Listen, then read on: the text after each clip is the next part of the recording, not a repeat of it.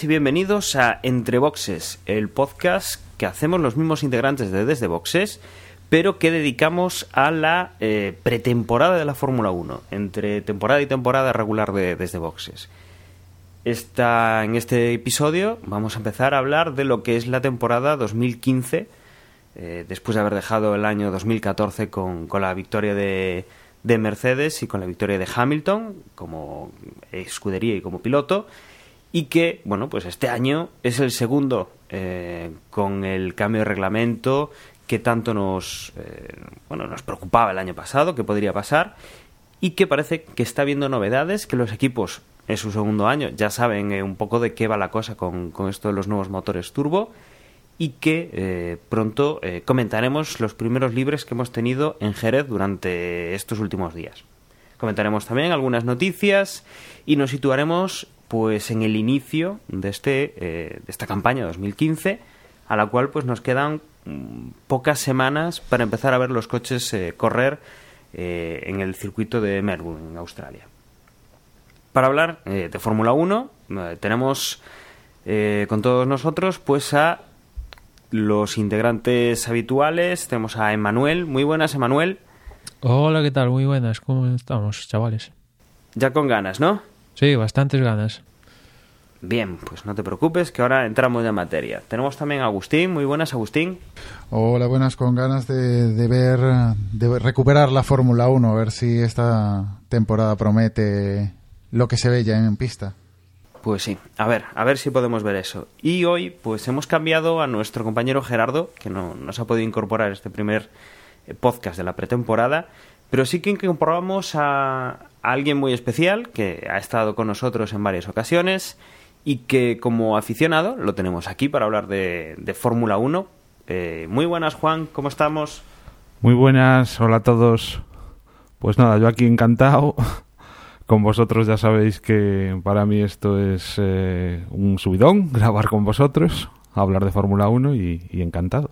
Bueno, como eh, llevamos muchas temporadas grabando, eh, creo que nuestras opiniones eh, son por todos conocidas y, tenemos nuestros puntos de vista ya bastante claros. Supongo vosotros ya nos iréis viendo por qué, de qué pie cojeamos. Tenemos a Juan que nos dará un poco la, la visión de lo que no hemos dicho, lo que no habremos contado durante estos últimos años y a ver si nos sacas un poco de eh, esa cabezonería que podemos tener y podemos abrir, pues no sé, algún punto de vista distinto a los que hemos tenido en estas temporadas. Bueno, pues no sé si seré capaz de conseguirlo, pero al menos se intentará. Bueno, pues vamos a vamos a hacer una pequeña pausa, vamos a poner una promo y nos empezamos a meter en, en faena. Vamos a empezar con las noticias.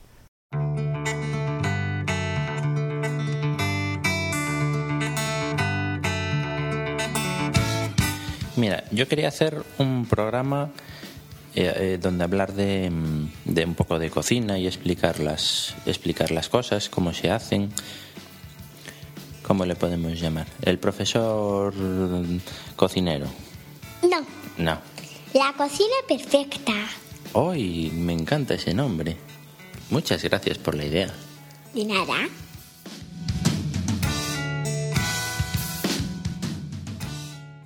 Bueno, todo el invierno eh, hemos tenido pues noticias de Fórmula 1, no, no muchas este año, yo creo que, que es de los que menos se ha, se ha movido pues el, la pretemporada antes de que rodaran los coches, pero sé que hemos tenido algunas cosas. Emanuel, eh, tú siempre eres el que está al tanto.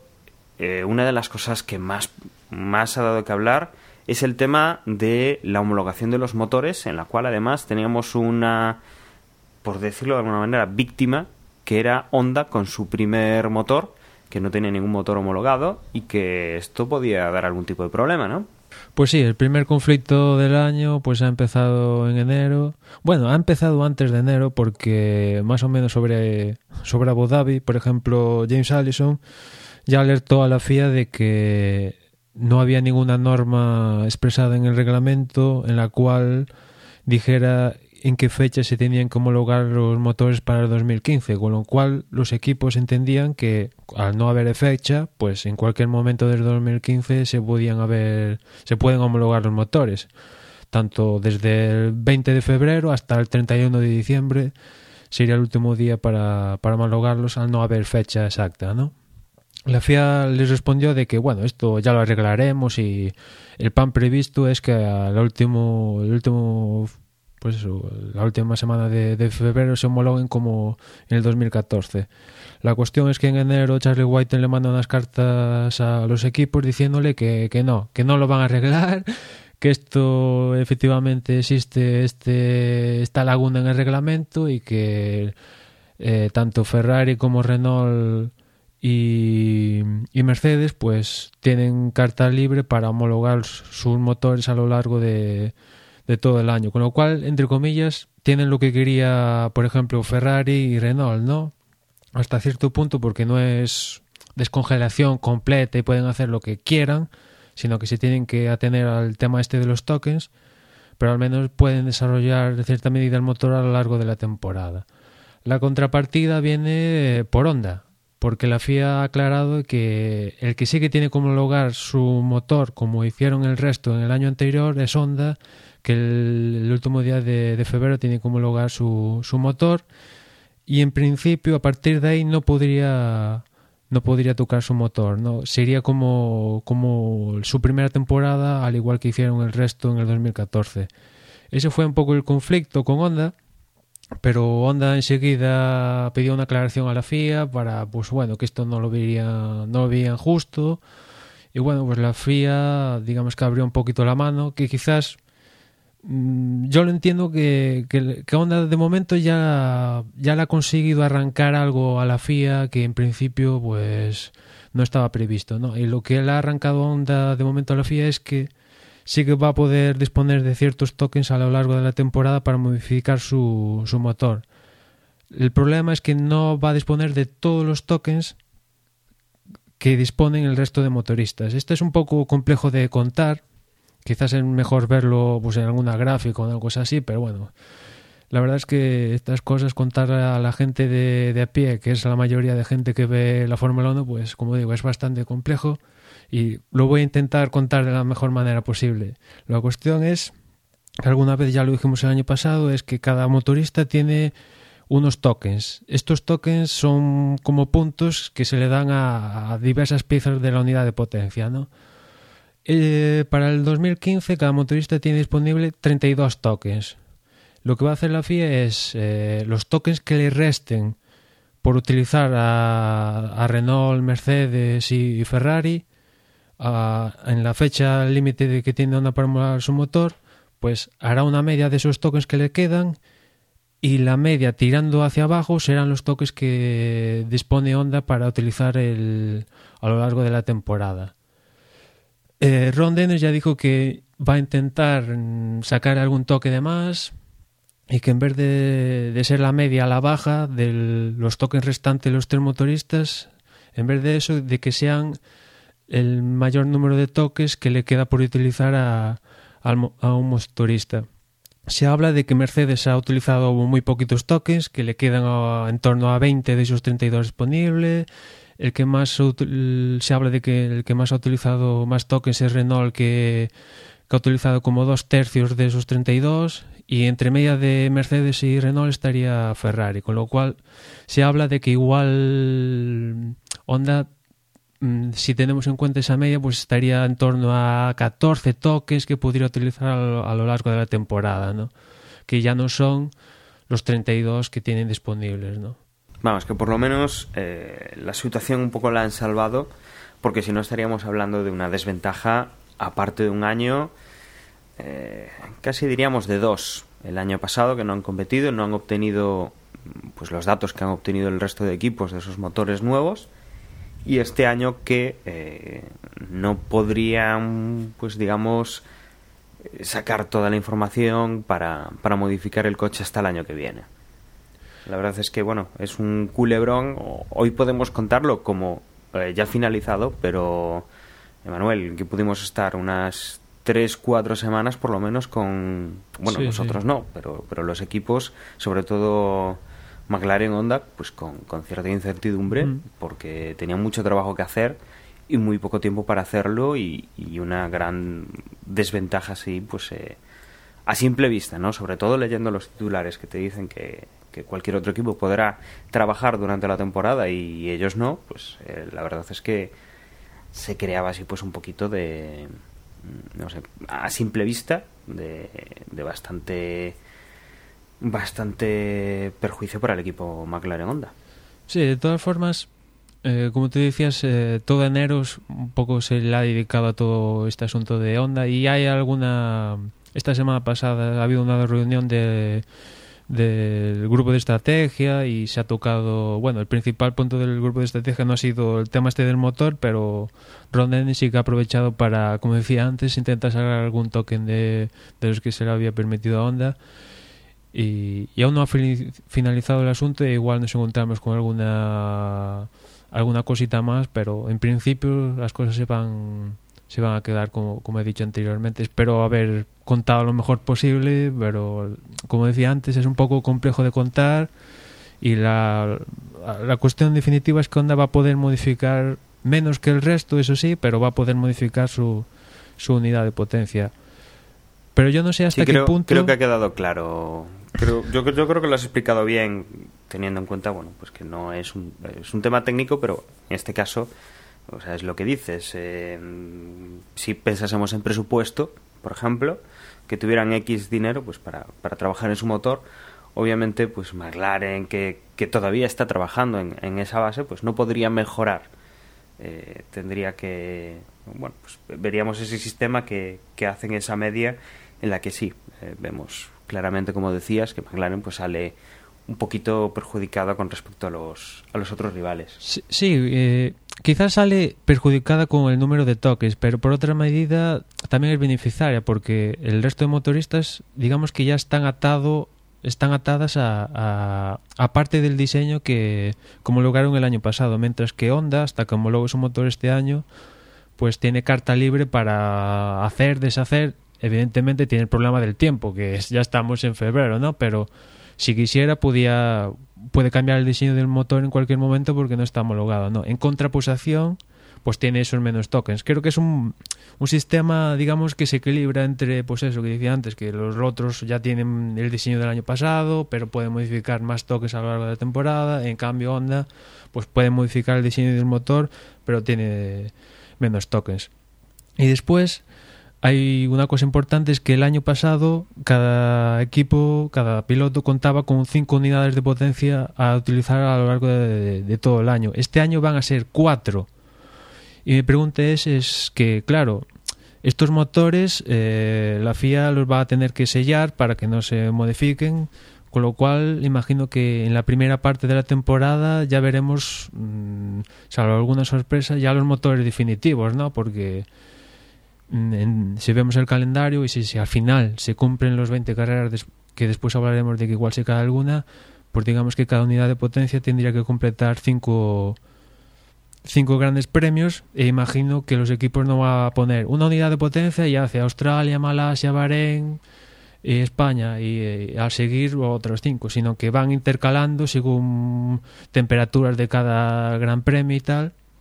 Y entiendo que estos, que por ejemplo en Abu Dhabi no va a venir, yo que sé, Mercedes y va a tener sacar una evolución del motor porque, bueno, sería pues eso que habían habrían completado 19 carreras con bueno 19 no el, no, no se podría hacer no no que estas cosas se tienen que planificar y pues eso al principio en la primera parte de temporada ya yo entiendo que ya deberíamos ver las evoluciones definitivas del motor Sí, yo un poco... a mí es que me hace un poco de gracia todo este tema de los tokens, ¿no? Porque, por un lado, lo que está claro es que el motor bueno es el de Mercedes. Con lo cual, tanto Ferrari como Renault deberían prácticamente utilizar todos los tokens, o casi todos, ya en la primera carrera. Porque si lo que vamos a es a comenzar la temporada con los mismos motores o muy poco evolucionados con respecto al año pasado, pues entonces ya sabemos lo que va a pasar. Mercedes primero y segundo y el tercero pues que se lo repartan el resto, ¿no? Si realmente le quieren plantar cara a Mercedes, la evolución del motor tiene que llegar pronto. Con lo cual, eso de andarse dejando tokens para cuando, para cuando falten tres carreras, meterle una evolución al motor, eso no va a servir para nada. Entonces, no sé, a mí me- esta, esta batallita me parecía un poco ridícula en el fondo. Y luego lo que acabas de decir, que eh, los, los motores que van a estar, según vayan introduciendo mejoras, construyendo distintos motores, ¿cómo lo van a hacer? O sea, si están compaginando este motor, lo pongo en este gran premio y no lo vuelvo a utilizar hasta dentro de, hasta dentro de tres. O sea, no sé, me parece un Cristo. Lo lógico sería eh, que a día 28 todo el mundo dijera, este es el motor con el que se va a correr toda la temporada y arreando. Yo estoy de acuerdo en que debería ser así, pero hay un detalle que yo creo que motiva que no lo sea. Y ese detalle que yo también, además, opino que no debería ser de esa manera, y es que eh, no hay libertad para hacer entrenamientos, con lo cual te, te predisponen a que tú tienes los entrenamientos limitados a lo que ellos te dicen y, y a- lo importante no es entrenar, lo importante es eh, que cuando entrenas obtienes datos y cuando obtienes datos y los analizas es cuando puedes hacer mejoras. Es decir, que hasta ahora no hayan gastado todo, eh, se tiene que dejar algo para ver el, coche en acción real.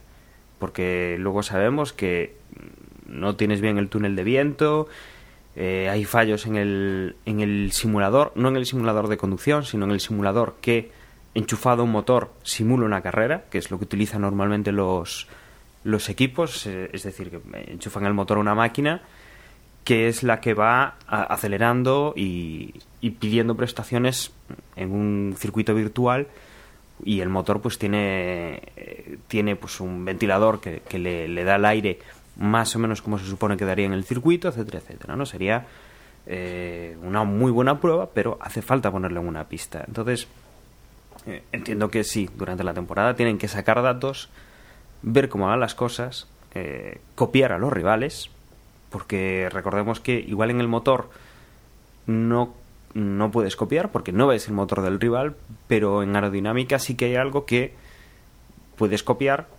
Recordemos que durante la pretemporada los equipos tienen fotógrafos contratados pues para sacar eh, fotos a los otros coches, ver los detalles. El Red Bull, por ejemplo, salió eh, con un diseño, bueno, pues para como, como salen los coches de calle cuando los, los quieren llevar a hacer pruebas en abierto y todavía no se han presentado. Eh, estos diseños en blanco y negro con, con formas extrañas que eh, engañan un poco a la vista, engañan al ojo humano, con lo cual no puedes apreciar igual eh, bordes o similares. Bueno, pues Red Bull salió así, para evitar un poco esto, ¿no? El espionaje. Entonces entiendo que sí, deberían hacerse las mejoras durante la pretemporada, pero como no hay realmente pues entrenamientos, no hay recolección de datos reales en un circuito, por eso por ejemplo Ferrari tiene un circuito propio, lo tiene al lado de la fábrica, pero ahora ya no, no, no lo puede usar, tiene que pedir permiso, tiene unas limitaciones, entonces esto yo creo que es lo que hace que, que alarguemos la pretemporada más allá del inicio de la temporada en cuanto a lo que es evolución. Ya, Dani, pero la diferencia del año pasado fue el motor. Si tú eh, em, dejas pasar cuatro o cinco carreras para realmente intentar igualarte a Mercedes, la ventaja que va a tener Mercedes ya va a ser casi insuperable. Y ya no lo digo No, no, y- solo y- por y- los, eh, los aficionados que nos gusta ver eh, que haya pelea ahí arriba y que las carreras no sean siempre, pues eso, mm, jugándose al 50% si será Hamilton o será Rosberg. Es que yo me imagino que Ferrari y el resto de equipos tienen una presión por, por igualarse a Mercedes. No, ahí, ahí estoy contigo, Juan. Lo que pasa es que es lo que decía Manuel. Y, Manuel tenía los. Entiendo que tiene los datos delante. Eh, estaba hablando de cuántos tokens han consumido los equipos. Y, Emma, corrígeme si me equivoco, pero uno de los que más era Renault.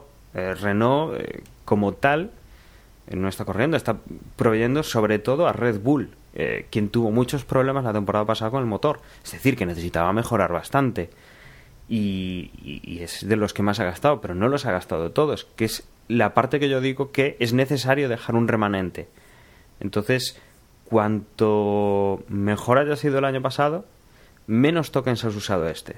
Porque Mercedes ha usado pocos, Ferrari eh, y, y el equipo, bueno, pues eh, Red Bull, bueno, Red Bull no, eh, porque bueno, es, es Renault el que tiene que gastar, ¿no? Pero Ferrari, por ejemplo, ha gastado menos que, que Renault, pues para ponerse al día, pero tiene que haber gastado más que Mercedes.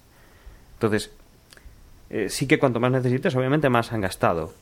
Pero eh, también es lo que digo, o sea, Mercedes puede innovar y puede innovar por la parte del motor o por la parte de la aerodinámica y, quizá tienes que salvarte un poco los muebles por si acaso eh, durante la temporada hay alguna evolución, algún pensamiento distinto, alguna...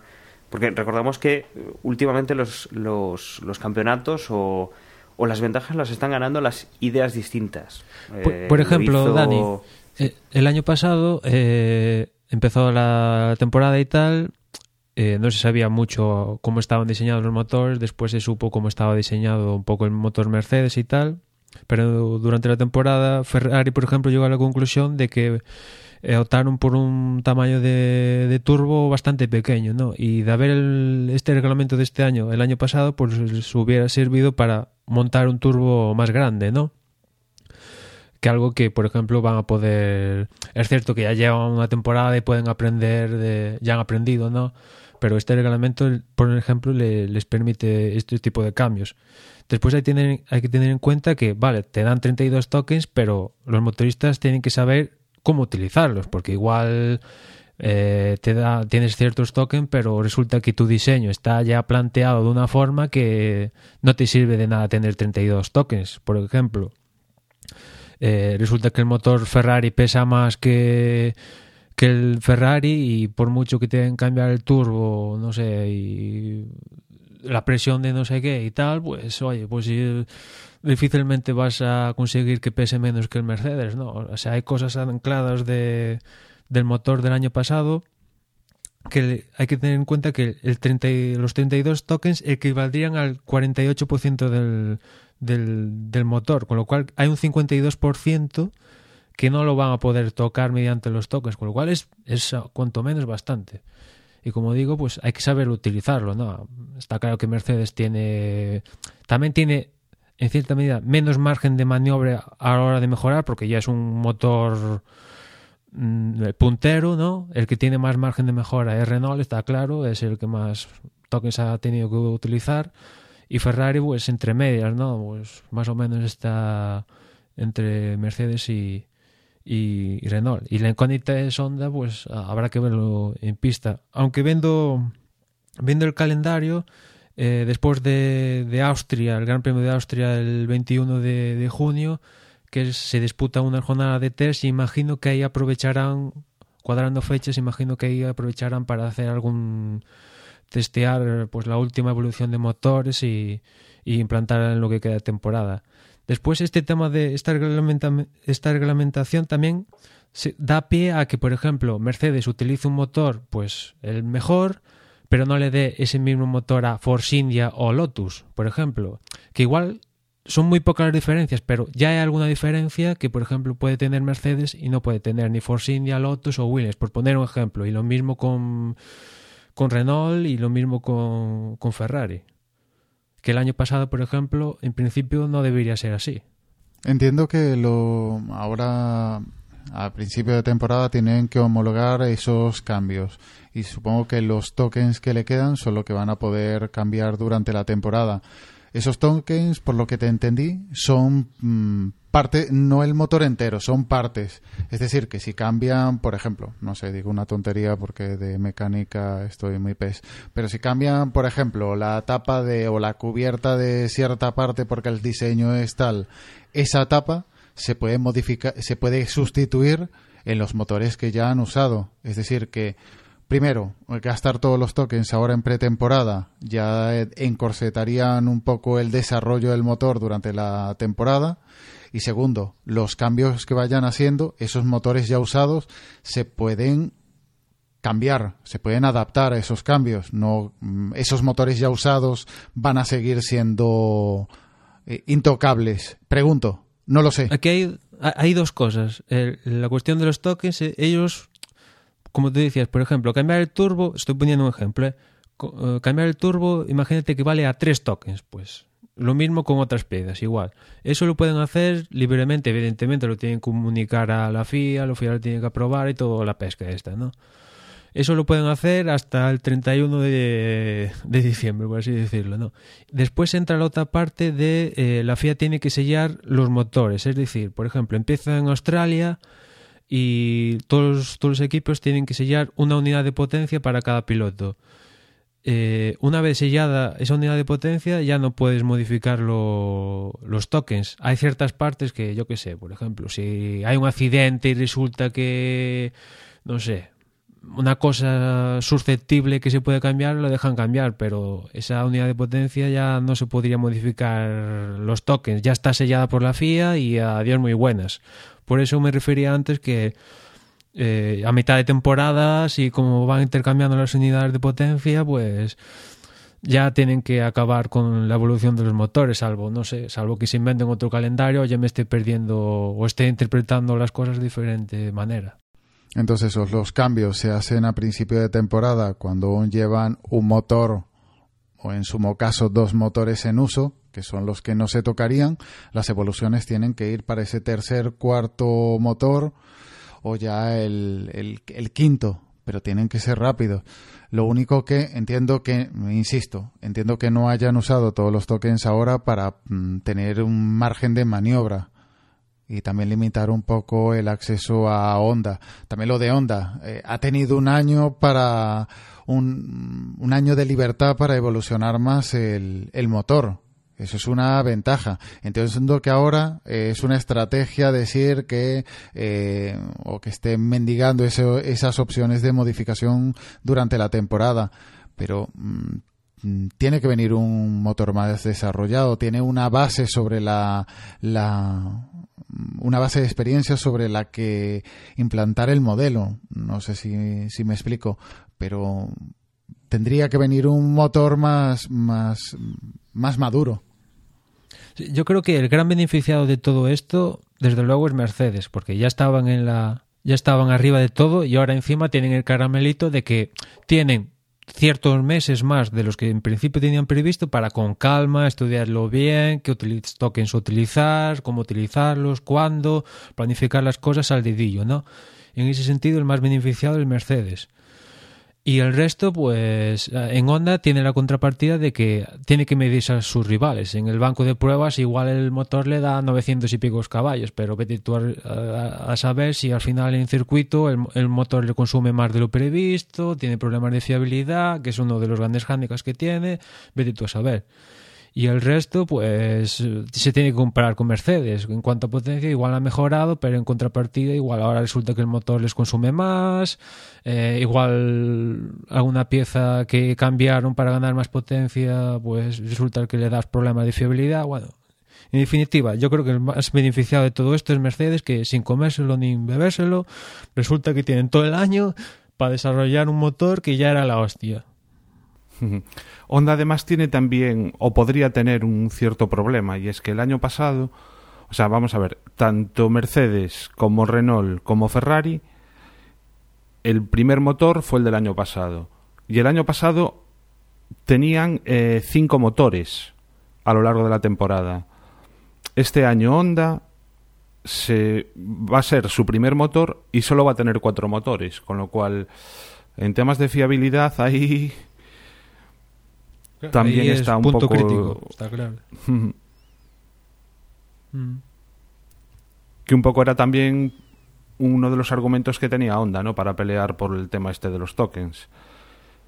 Que daba la sensación de que tenían lo malo del, del año pasado sin las ventajas y tampoco iban a tener las ventajas del 2015. Con respecto al resto y por eso decían que lo de los tokens debía tal. Coste que estoy de acuerdo contigo, ¿eh, Manuel. El gran beneficiado es Mercedes y yo creo que a Renault y a Ferrari en el fondo no deberían haber peleado por este tema y, y todos salir con el mismo, o sea, con el motor a día 28 y arreando toda la temporada con él.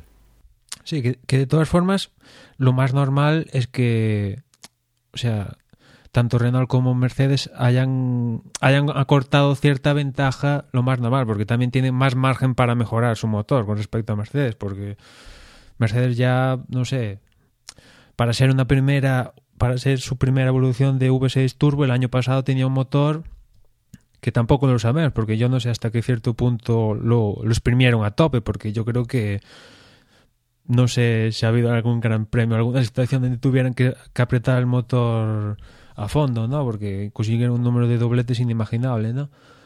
Con lo cual, pues, eh, tienen ahí eh, ese, esa cosa, ¿no? Y yo creo que, mm, bueno, podemos saltar enlazando un poco con lo que comentáis ahora de los. el tema de los motores, de las unidades de potencia, como, como lo llaman ahora. Emanuel, eh, ¿cómo está el tema para el año que viene? Porque, bueno, para el año que viene, no, para este año ya, porque eh, han cambiado las sanciones, me parece.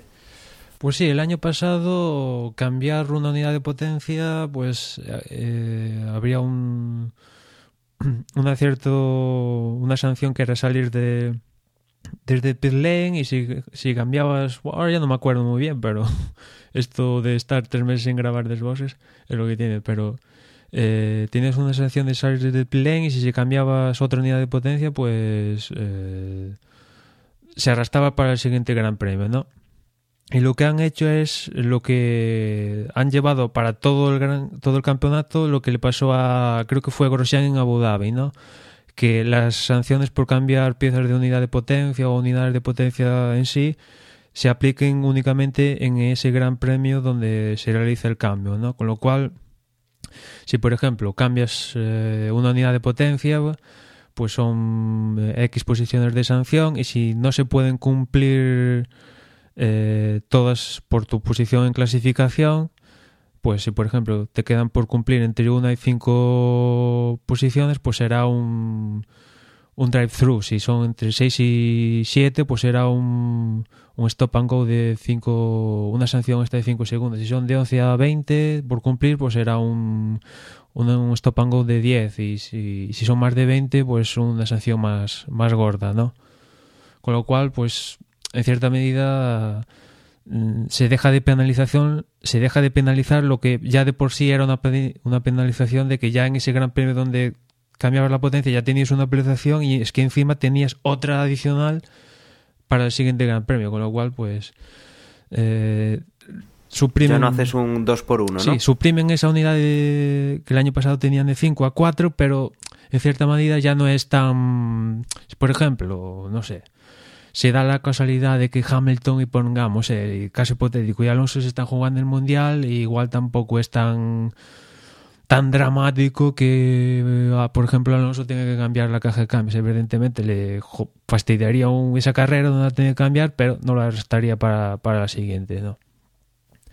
que con esto pues es un cambio un cambio importante con esto de las penalizaciones se ha añadido una extra hasta ahora había drive-thru el stop and go de toda la vida y había una adicional de 5 segundos que era antes de, de, realizar la parada en boxes pues estabas 5 segundos realizabas la parada en boxes y salías no pues ahora se ha añadido una extra de en vez de 5 10 segundos pues para tener más margen de maniobra a la hora de poner penalización según lo que haya sucedido en pista no y después también se ha suprimido una sanción que el año pasado dio para mucho, que es el tema de, de los pit stops estos inseguros, ¿no? Que cuando salía un coche con un, una rueda sin estar muy apretada, pues era una sanción creo que era de 10 posiciones para el siguiente Gran Premio, ¿no? Y ahora esa sanción se ha eliminado y en caso de suceder esto, de que salga un coche con una rueda suelta y tal, pues el, el piloto en cuestión tendrá un, un, stop and go de 10 segundos y ya no tendrá una sanción adicional para la siguiente carrera, que era que la verdad que esa sanción el año pasado se puso a petición de los, de, de los equipos y al final se quejaron, o sea, al final lo mismo de siempre. Los, los equipos piden una cosa y al final no les gusta mucho y, y, eh, y se vuelve a cambiar porque no piensan bien las cosas, ¿no? Después, más cambios para el 2015 y es que se ha suprimido la doble puntuación al final de, de la última carrera, que al final el año pasado no, no, no, no sirvió para nada por cuestiones del campeonato y, yo me alegro que finalmente esta cosa se, se haya suprimido. El tema de empezar los, las, las carreras tras bueno, se vuelva a ir a parrilla de salida tras salir un safety car, esta norma que se aprobó a mediados del año pasado, pues se ha suprimido, una norma que tampoco pensaron muy bien, porque a los tres meses se suprime. Después una... Es decir, que volvemos, volvemos a las salidas lanzadas en caso sí, de, de toda una- la vida, lo que se ha hecho desde, desde hace 100 años. Eh, después, Bueno, aparte, aparte creo que han cambiado eso, ¿no, Manuel? Cuando se suspende la carrera, los coches en vez de ir directamente a la, a la línea de llegada, bueno, a la, a Hmm. la línea de recta, de meta, eh, pasarán directamente al pit lane. Sí, lo que le sucedió en Japón con todo esto de Just Bianchi parece que, que le gustó la idea de que cuando haya bandera roja y tal, pues en vez de ir a parrilla de salida se metan en pit lane, pues esto es lo que va a pasar, ¿no? Cuando, cuando haya un problema de este tipo, pues en vez de ir a la parrilla, pues sí, se meterán todos en, en el pit lane y, y a correr, que tiene más sentido, ¿no? Que estar ahí estar ahí en, en parrilla. Habrá que ver, no sé, no hay legislación al corriente de o en el papel en cuanto se pueden montar los tenderetes estos que, que solemos ver cuando hay lluvia y se quedan los coches parados en una situación de estas. Y como bien decías, el tema de Jules Bianchi, eh, bueno, pues motiva eh, mejoras en la seguridad, en, en- cómo, eh, cómo trabajar en problemas en la pista. Y este año incorporamos, creo que ya el año pasado ya bastante se habló de él, el coche de seguridad virtual, eh, esa especie pues de, de coche de seguridad anunciado pero que no está en pista y que se limitan eh, la velocidad de los coches y que, bueno está pensado para, para que no haya problemas como el que sufrió Jules Bianchi. Sí, con esto, con esta norma del coche de, de seguridad virtual, me da a mí que vamos a ver muy pocas ocasiones, salvo algo muy grave, el coche de seguridad, ¿eh? porque en algunas situaciones ya les costaba poner el coche de seguridad y ahora encima que tienen esto del coche virtual, que, que me alegro, ¿no? Que es algo que han aprendido en base a un accidente muy fuerte, pero me da que, no sé, en el en el diría en el 90 casos de si me paro a pensar en situaciones de safety car el año pasado el 90% de situaciones creo que un coche eh, plan- o sea que se active el protocolo de coche de seguridad virtual ya ya les valdría para que no salga el, el real no Creo que podremos ver... eh, ya en Australia yo creo que vamos a ver algún, esta norma ya aplicarse imagino Yo, yo creo que lo vamos a ver en, eh, en una de las dos posibilidades. eh, que sean reticentes a, a aplicarlo en exceso o que lo apliquen realmente en exceso. Eh, veremos un poco cómo, cómo lo hacen, porque además una de las cosas importantes no es ya solo poner medidas eh, cuando se pueda dar una situación de, de riesgo, motivado pues, por lo de Jules Bianchi, ese accidente tan, tan grave que tuvo el piloto, eh, sino que bueno también se suelen poner medidas eh, en el sentido de prever que esas situaciones no se vuelvan a producir. No sé, estoy pensando, pues, por ejemplo, en este accidente participó un, una grúa contra la que chocó el coche. eh, posiblemente ya no se, pues no lo sé, estén pensando en no poner las grúas por dentro del, del circuito o poner algún tipo de, de defensa pues cuando salgan a trabajar. Es una idea, ¿no? Pero Eh, bueno, eso- que eso, eso es lo que va, pues... Eso lo hablaron, Eh, no sé si te acordarás, Dani, que hablaron de que, digamos, que se puedan meter las grúas. Eso va a seguir siendo así, pero se habló de, de poner a las grúas cierta protección, sobre todo en la parte donde impactó Jules Bianchi, pues en esa parte de las grúas poner cierto material que absorba los impactos. Porque al final las grúas para, para que salgan las grúas, por eso se ha, en cierta medida, poner puesto en marcha este protocolo de coche de seguridad, ¿no? Porque en esa zona donde va a estar la grúa va a haber dobles banderas amarillas y va a ser un sector que va a estar neutralizado, en el que los coches, por, por la centralita, van a tener que cortar, van a tener un tiempo que tienen que cumplir y si van más rápido de, de lo permitido, pues sanción ejemplar. Con respecto al coche de seguridad, también hay otro, otro cambio en la normativa que creo que nos favorece, porque muchas veces se eternizaba el coche de seguridad en pista. Y ahora los pilotos que se desdoblan no va a haber que esperar a que lleguen a la cola del pelotón, digamos, para, para que se retire el, el coche de seguridad, sino que ahora en el momento en que se desdoblan creo que ya mm, se va a poder lanzar la carrera en cualquier momento, sin esperar. Sí, y con el protocolo de... Esto es con el coche de seguridad ya, ya en pista, ¿no? Pero con el protocolo de seguridad del coche de seguridad virtual, ya digamos que en alguna carrera, por ejemplo, bueno, en Mónaco no, porque las circunstancias de la pista, de cualquier cosa, pues va a ser obligatorio que salga el safety car, ¿no? Pero, no sé, por ejemplo, Singapur, que las calles son más anchas, eh, igual si hay un, un, un accidente, que el co- un coche esté en pista accidentado, como las calles son tan anchas, igual con poner un coche virtual de estos, pues no hace falta sacar el, safety car y con lo cual pues no, no se da cabida a que, a que cambien las estrategias de tan drásticamente como pudieran cambiar con safety car, ¿no? Que entran todos a boxes o o no sé, o, un coche que de repente tiene 20 segundos de ventaja, pues los deja de, de tener. En cierta medida se pierde también con esto del este tipo de cosas que sucedían con el safety car, al tener el coche virtual, pues se, se van a perder. Que, que algunas carreras puede ser beneficioso y en otros, y en otros casos, pues el tener un safety car a veces hacía que la carrera se pone, se pon- se pusiera más interesante.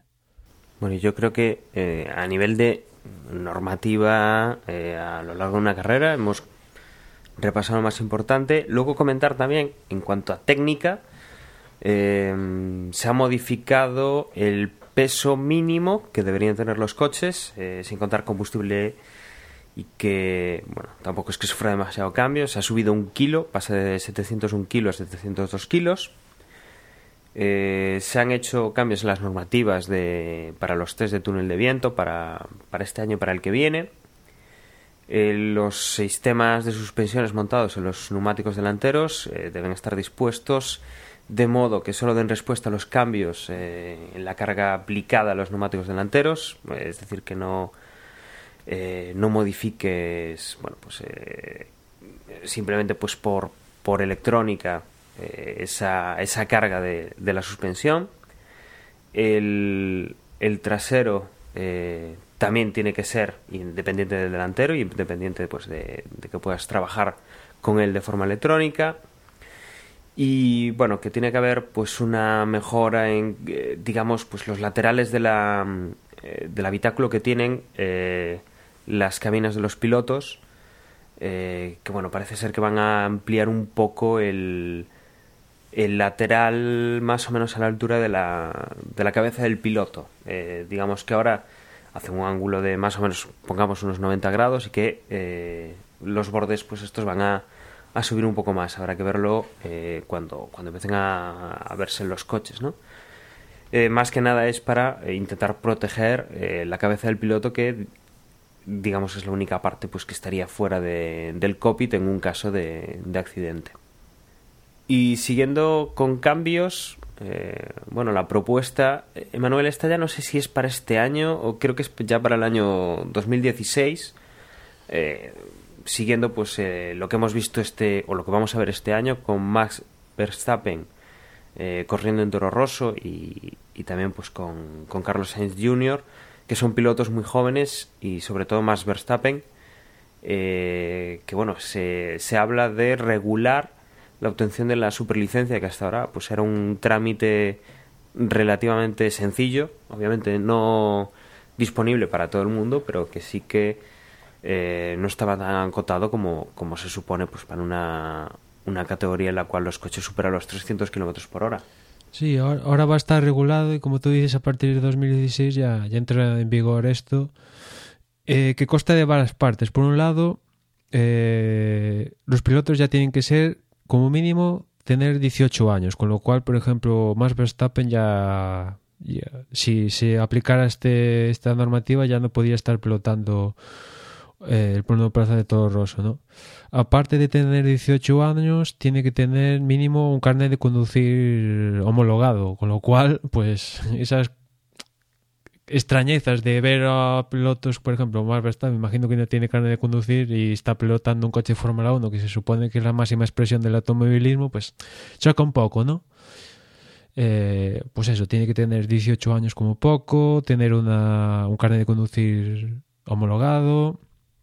Aparte, tiene que acumular en, en tres años anterior a, a, a poder pretender entrar, acumular 40 puntos eh, de categorías inferiores. Eh, y las categorías inferiores, por ejemplo, el campeón de, de, la futura F2 que organiza la FIA, pues se va a llevar 60 puntos, con lo cual si la ganas ya vas a tener esos 40 puntos, ¿no?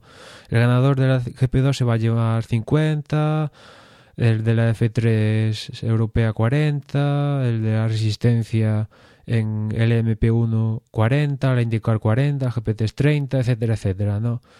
Eh, se habla, muchos han dicho que hay, pues, hay competiciones que la FIA ha puesto pocos puntos, otros, po otros muchos, hay campeonatos que no tienen ni puntuación, así, pero bueno, digamos que para los que entran en Fórmula 1, que básicamente tendría la, la, F2, la F3, la GP2, eh, eh, la Fórmula Renault 2.0, que es la que ganó Carlos Sainz el año pasado, más o menos los que, por los cánones que suelen subir estos pilotos, pues están, están plasmados con esas puntuaciones, con lo cual realmente entrar a la Fórmula 1 se pone más exigente y aparte tienes que cumplir también eh, lo que hasta ahora se exigía, que era hacer mínimo 300 kilómetros con, con monoplaza, con lo cual ya hacer los kilómetros en monoplaza, por ejemplo, es un poco lo que le privó en cierta medida a Roberto Meri el año pasado correr con Caterham. Pues aparte de eso, ahora resulta que tienes que acumular los 40 puntos en los últimos tres años, tener 18, mayor de 18, tener el, el carnet de conducir. Bueno, se pone más complicado. Y también... complicado y yo creo que levanta el nivel ¿no? de, sí, de lo que puede ser la Fórmula 1. Solo la gente válida y no la que venga con, con dinero debajo sí, del brazo. Eso te iba a decir que también pone coto a, por ejemplo, lo que hizo Caterham el año pasado con... Ahora no me acuerdo de este piloto que en Bélgica... Ay, me da rabia no decirlo. Eh, que entró en Caterham básicamente pues que era era colegueo de Colin Coles y que entró en Bélgica y y pues eso, por más que nada por dinero y no y que ahora mismo con este sistema no, no habría obtenido la super la licencia. André Lotterer era. Pues como te decías Dani pone coto a a que por ejemplo yo que sé en Bélgica decida alguna escudería cambiar de piloto pues ahora se lo va a pesar dos veces. Ya solo faltaría que se pusiera lo mismo para los equipos y no tener esas chicanes móviles ineficientes que tenemos durante los últimos años en, en la parrilla, ¿no? Sería ya lo, lo complementario a esta, digamos, a esta normativa. Y yo creo que para hacer un pequeño resumen de, de lo que también se nos viene este año, habría, habría que también hablar de lo que es el calendario y lo que es, bueno, pues los circuitos. Mm, para este año eh, teníamos una pequeña novedad y es que se nos ha caído el Gran Premio de Corea y tenemos una duda importante que es el Gran Premio de Alemania. El resto de los circuitos, bueno, pues con lo que se, se esperaba están en el, en el calendario, pero bueno, tenemos eh, ya se ha confirmado Corea y Emanuel, Alemania, eh, el dinero es el que manda y los alemanes mm, puede que lo tengan, puede que no, pero no lo piensan gastar alegremente. Sí, por, lo, por una carta que un aficionado le mandó a Bernie, bueno, un, un correo que le mandó un mensaje a Bernie Eccleston y este le respondió diciendo que, que no iba a haber Gran Premio de Alemania, pues a partir de ahí se dio mucho que hablar de que si va a haber, si no va a haber. De hecho, si vas a la página oficial de la Fórmula 1, está el calendario todo bien puesto, con sus días y tal, y vas a la fecha de, de Alemania y resulta que no hay circuito donde se va a disputar, no aparecen las fechas, pero no aparece circuito, ¿no? En principio se tenía que correr en Nürburgring por esa alternancia de los última década que pasa en Alemania, pero resulta que el año pasado Nürburgring fue comprado desestimando una oferta del propio Bernie Eccleston y parece que no que no han cumplido los trámites pues para pues para pagar el canon y estas cosas, ¿no?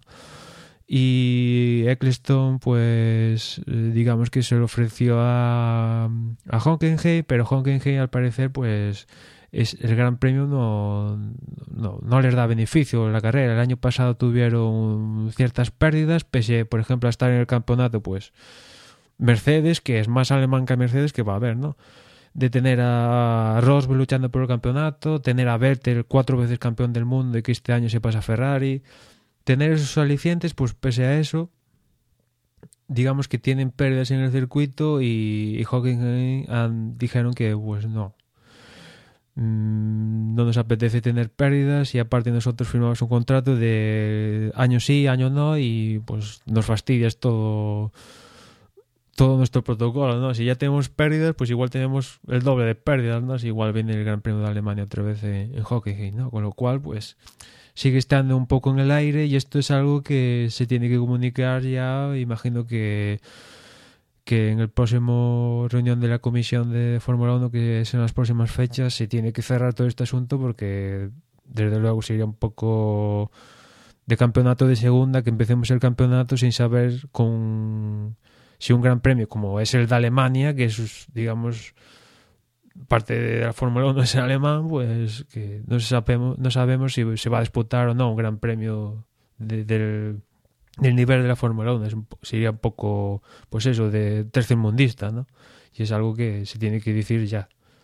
Bueno, y lo que sí que nos libramos es el dichoso circuito de Corea. Eh, Corea que, bueno, como recordemos, era todo un súper complejo que se iba a construir alrededor con pues, servicios, hoteles, un sitio magnífico que ha quedado, pues eso, en un lodazal, que el año que, que inauguraron llovió allí un montón y, aquello pues eh, daba bastante pena y que al final pues pasa sin pena ni gloria la lista de los circuitos que, que abandonan el mundial definitivamente y que esperemos que no volvamos allá. Fue, una sorpresa que Eccleston lo, lo, incluyera en el calendario, pero es que debía haber ahí algún contrato firmado y antes de saltarse el contrato, pues Eccleston mete a Corea. Pero bueno, ya se sabía por fechas, o sea, era improbable, eh, o sea, es imposible que se desplace toda la Fórmula 1 desde Corea en dos días a, a España, que es como estaba planteado en el calendario. O sea, ya era vamos, que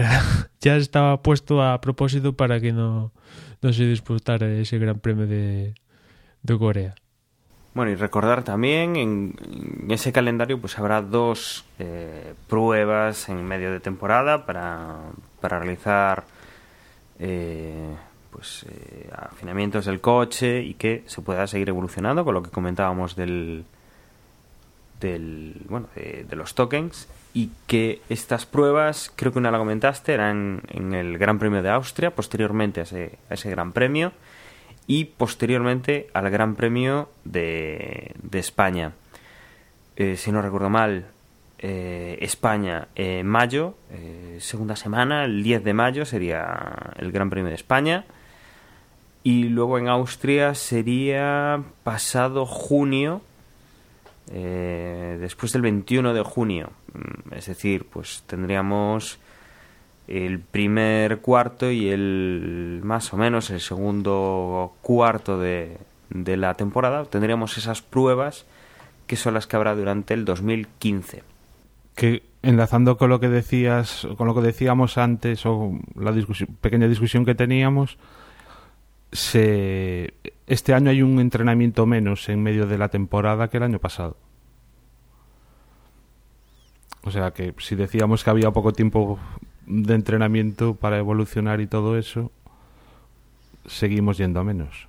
Sí, que esa reducción de ese, periodo de test, que en teoría es para, para, para ahorrar costes, pero después se quieren gastar más dinero en otras cosas. O sea, la comidilla que se quiere comer ahí están otra vez en las mismas cosas, ¿no? Que después hablaremos de, futuro de la Fórmula 1.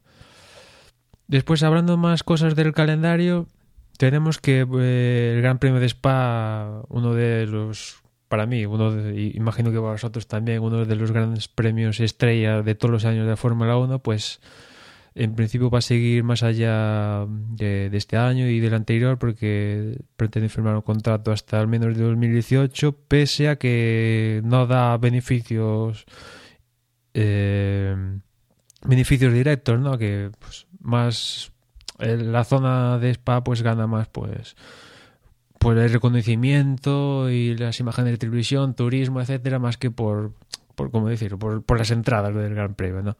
Me alegro de que de que el, la continuidad del Gran Premio de Bélgica en Spa, está, de, en Spa esté asegurada, pero ya nos metemos en cuestiones económicas que no sé, o sea, si el Gran Premio da pérdidas, pues igual no es beneficioso, o sea, que el Gran Premio esté ahí, no, no sé, que al final la gente de ahí paga unos impuestos y, y al, al, final van para... Se, se, potencia por televisión a millones de personas mediante el Gran Premio, sí, pero al final da unas pérdidas de unos cuantos millones de euros y no sé si compensa y tal. Parece que sí que va a compensar porque, pues eso, quieren tenerlo hasta 2018. Y menos mal que no nos lo quitan, porque Spa es Spa. Pero también una cosa, eh, si Spa, por ejemplo, o lo que comentabais antes de, de Alemania, si estos circuitos clásicos importantes mmm, dentro de, de, Europa de, es difícil la, viabilidad o se duda de la viabilidad económica o no es viable, mmm, tiene que haber un, un, cambio si se quiere seguir manteniendo la, la Fórmula 1 con el atractivo que tiene. No Eccleston no puede pensar que va a seguir manteniendo la Fórmula 1 con circuitos eso como Corea, Qatar, circuitos eh, que sí, económicamente a él le resultan rentable, pero igual al espectador que los tiene demasiado lejos no va a poder asistir y realmente no le va mmm, no le va a parecer tan atractivo. Mientras él le paguen el canon, él los beneficios mayores le vienen por, por la televisión y, lo de menos son las entradas y la gente que va al circuito, eh, realmente. Pero también si, Cu si cuando le interesa a él, cuando le interesa a él pone en primer escalón la gente que va al circuito. Cuando no le interesa a él, lo- los más los primeros que echa a la basura son los que van al circuito, ¿no? Cuando el año pasado quería que los motores sonaban más, que o sea, que sonaran más, ponía ahí, sacaba a relucir las opiniones de los promotores de los circuitos, de los espectadores, que eso sonaba muy poco y tal. Cuando no le interesa, uy, buah, esto, la televisión desmandan y tal, aquí Eccleston se la sabe de todos los colores. Un personaje que yo espero que algún día abandone la Fórmula 1. Voy a dejar de repetirlo en cada episodio como ayer hicieron los de los Goya con el tema este de del IVA y tal, porque igual soy un poco pesado, pero espero que algún día pues Eccleston deje el negocio a otro.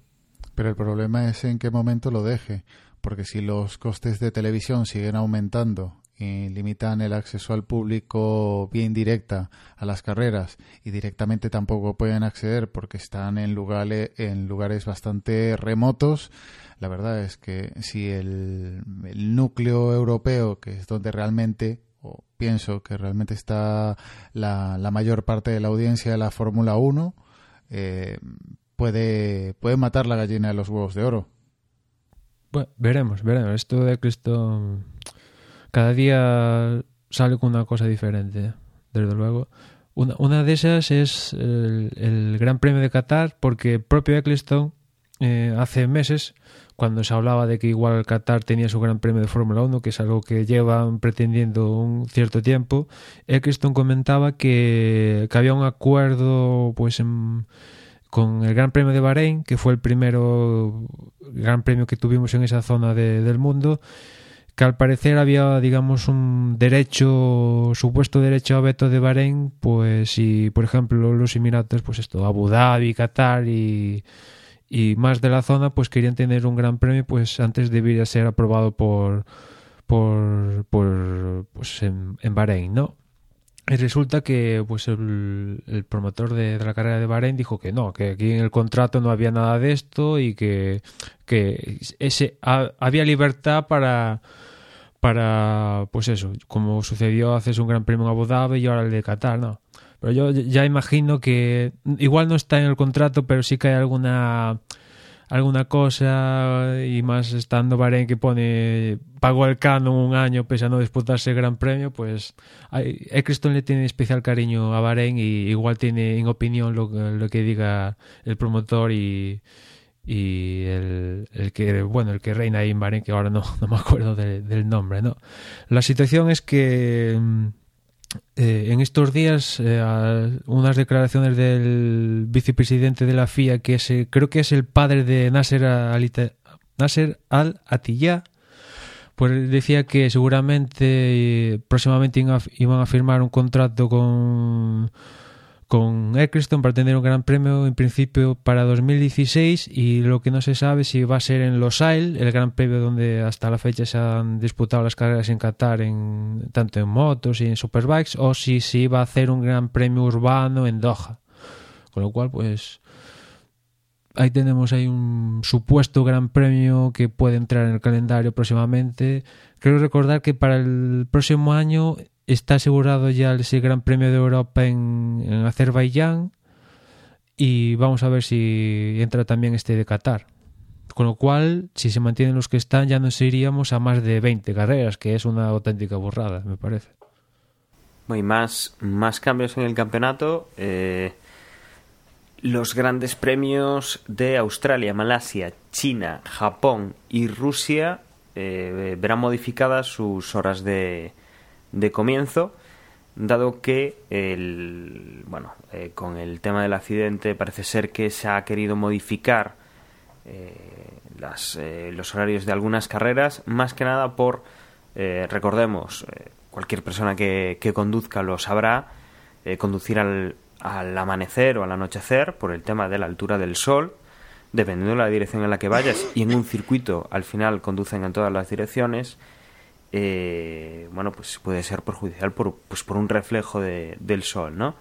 Entonces, como normativa, eh, ninguna carrera va a comenzar con menos de cuatro horas para que anochezca o amanezca, para intentar evitar eso, pues eh, tener deslumbramientos por el sol al amanecer o al atardecer. Entonces estos circuitos serán los que tenían problemas o, o no cumplían por sus horarios tradicionales con esta con esta nueva norma y que son los que pues veremos eh, que se eh, retrasan o se adelantan eh, según si eran nocturnos o diurnos.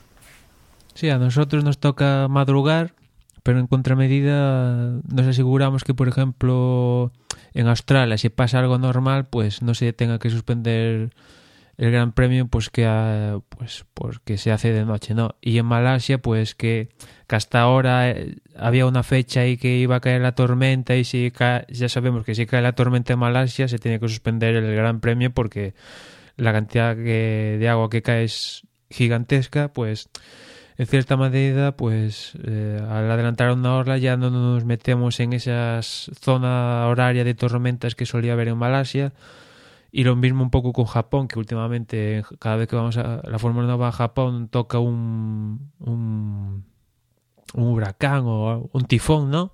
Pues adelantarlo una hora, pues pues se entiende que en esa zona también en ese horario suele haber menos lluvias, ¿no? Y con respecto a China y Rusia, pues tampoco el tema horario afecta mucho porque en China si llueve tampoco hay muchos problemas de, de la abundancia de agua y en cuanto a Rusia, pues no sé. Ya tiene un horario más o menos europeo y que lo adelanten una hora, pues no sé. La verdad no sé cómo cuadrará el circuito de Sochi el próximo año. por cierto que creo que, que fue nombrado el circuito de el mejor circuito, o sea, el mejor gran premio del año pasado que tiene Guasa. Al igual que pasó años anteriores con Corea y algún gran premio más del estilo. Sí, pues tiene, tiene bastante, bastante guasa, como dice Manuel. Y luego, por completar un poco eh, las noticias que tenemos de, esta, de este invierno, que han sido muchas, eh, dos relacionadas con el equipo Ferrari. Manuel tenemos confirmación de que Esteban Gutiérrez eh, será tercer piloto, eh, viene ayudado por Telmex, y Bernier piloto de pruebas. Y luego también hay reorganización dentro de la casa a nivel técnico y de bueno sobre todo de mando con todo el torbellino de dimisiones y nuevos nombramientos que tuvimos Sí, al final de temporada Ferrari se deshizo de, de, de- todos los cabezas pensantes de, de la época, ¿cómo decirlo? Un poco Montechémolo, ¿no? Por así decirlo, Montechémolo dominical, al final se deshizo de todos, ¿no? Y, la última prueba fue que Mateacci abandonó, o sea, abandonó, no, lo, lo echaron. Y, y Marchione puso a Mauricio Arribavene como el nuevo team principal, ¿no? Y Mauricio Arribavene, a su vez, que un poco ya estaba cantado, pues mandó a paseo a, a Pat Fry y a Nicola Tombasi, que un poco... que tiene su... su un poco es algo inexplicable que Tombasi ahora está en la calle, pero es el, digamos que es parte él, ha sido parte de que ha diseñado el, el Ferrari de, de este año no también hay que tener en cuenta que el Ferrari de este año según ha dicho Marchioni el objetivo que se ponen para este año 2015 es al menos ganar dos carreras más de eso ya sería la leche.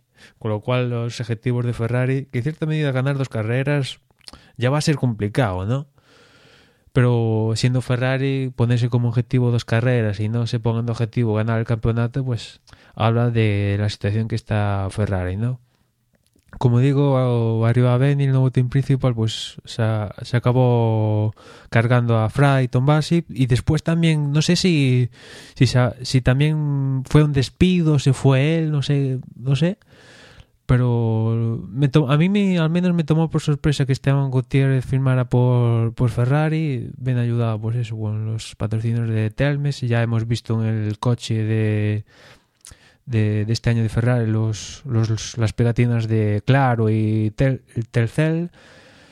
y lo que ya me acabó por sorprender mayúsculo fue que Jean-Éric Bernier firmara como piloto de pruebas, digamos, simulador por, por Ferrari, con lo cual esto supone que Pedro de la Rosa abandone, bueno, abandonara en su momento Ferrari, que de momento sin, sin, sin, creo que no hay noticias al respecto, de momento Pedro de la Rosa a día de hoy no tiene equipo ninguno, ¿no?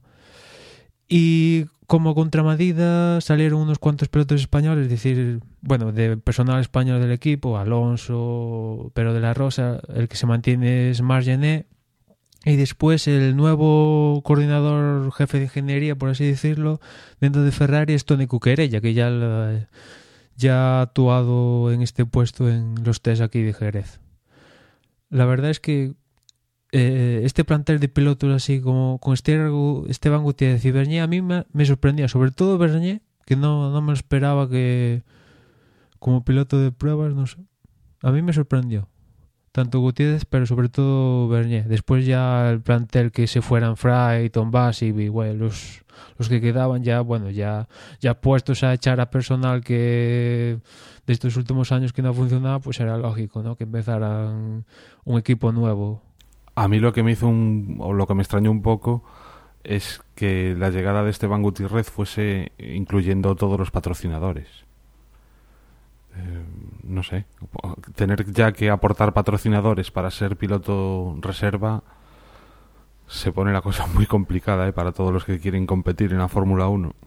Sí, bueno, quizás, no sé, hasta qué medida, qué planes tiene este Monte Gutiérrez del futuro, o sea, de futuro, porque ahora que no hay, digamos, no va a haber escuderías, salvo algunas sorpresas y que nos llevemos, escuderías, digamos, ya de por sí eh, que venden el asiento, por así decirlo. Las últimas así que tenemos quizás miren un poquito del dinero, pues serían Lotus, Sauber y estas tal, pero no llegan al mismo nivel que, por ejemplo, las que tuvimos el año pasado como Caterham o Marussia. Pues claro, Esteban Gutiérrez se tiene que atar a lo que haya, ¿no? Y, lo que había era pilotos, optar a piloto, tercer piloto y poquito más. Ya, pero ¿tú Eh, crees como que Esteban Gutiérrez llegará a pilotar realmente un En Ferrari? la vida, en la vida va a pilotar un Ferrari, salvo Pues, un mal de alguno de los otros titulares, ¿no? Y Eso ya está claro, ¿no? Pero, pues como te es- es decías, que es a lo llama la atención que, bueno, es que no sé, parece que en el, en el carnet de identidad de Esteban Gutiérrez aparece Esteban Gutiérrez, padre y madre, pues Telmex y... Al igual que Sergio Pérez, ¿no? Imagino que si, si mañana llega otro piloto mexicano, pues tendrá el apoyo de Carlos Slim. Al final lo, que tiene que hacer Carlos Slim es comprar una escudería o montar una y dejarse de, estas cosas, ¿eh? Porque pasta tiene y pilotos también. Y ahora gran premio, con lo cual es que un poquito lo tiene todo.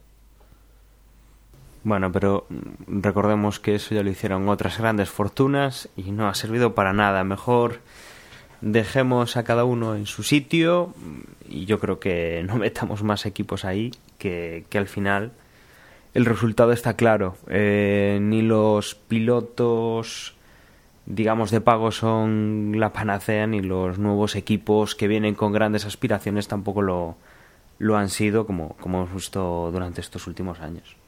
Sí, es que ahora entrar en... sa- Salvo quizás un poquito Sauber, que es un poco el más así claro que está ahí Felipe Nasser por Banco do Brasil y Marcus Ericsson porque pone pasta exactamente que la pone, no lo sé, pero pone pasta, es un poco el más evidente, ¿no? El equipo más así, un poquito más evidente, pero esta temporada en especial y no sé en el futuro entrar como piloto se ha puesto bastante difícil, ¿no? Y el próximo año en teoría entra Haas y se abren dos puestos nuevos ahí para entrar y, y va a haber muchos pilotos para optando a esos dos puestos, ¿no? Y Haas en principio quiere no quiere no mm, no va a venir buscando dinero solo, sino que va a querer buscar un piloto un poquito americano y otro que, que ya tenga cierta experiencia. Oye, y, hablando de patrocinadores, Honda sigue, o sea, McLaren Honda sigue sin patrocinadores, ¿no? Pues sí, ese es uno de, de, de los puntos un poquito, no sé si decir negros, que tiene Honda el año pasado. No sé si os recordaréis de que, que McLaren decían, bueno, a final de temporada del 2013 decían, bueno, a, principio, a final de 2013 vamos a anunciar un gran patrocinador. Llegó esa fecha y dijeron, bueno, no, no hay prisa, ya el próximo año con calma lo anunciamos primera carrera de, de Australia y dice Ronenes, bueno, no, en esta primera carrera pusimos aquí la imagen de Móvil 1 porque es el aniversario, pero ya en las siguientes ya vamos a tener un patrocinador. Pasaron todo el campeonato y, lo- y ahí no apareció ningún, campe- ningún patrocinio, ¿no?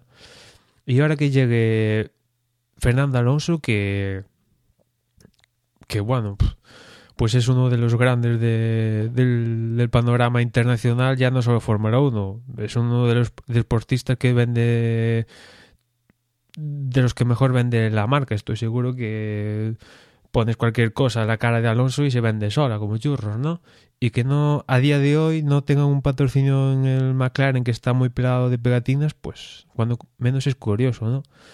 Imagino que ahora que está Fernando en el equipo, pues igual McLaren está fuerte con los, sus objetivos del dinero que pide por ese patrocinio, ¿no?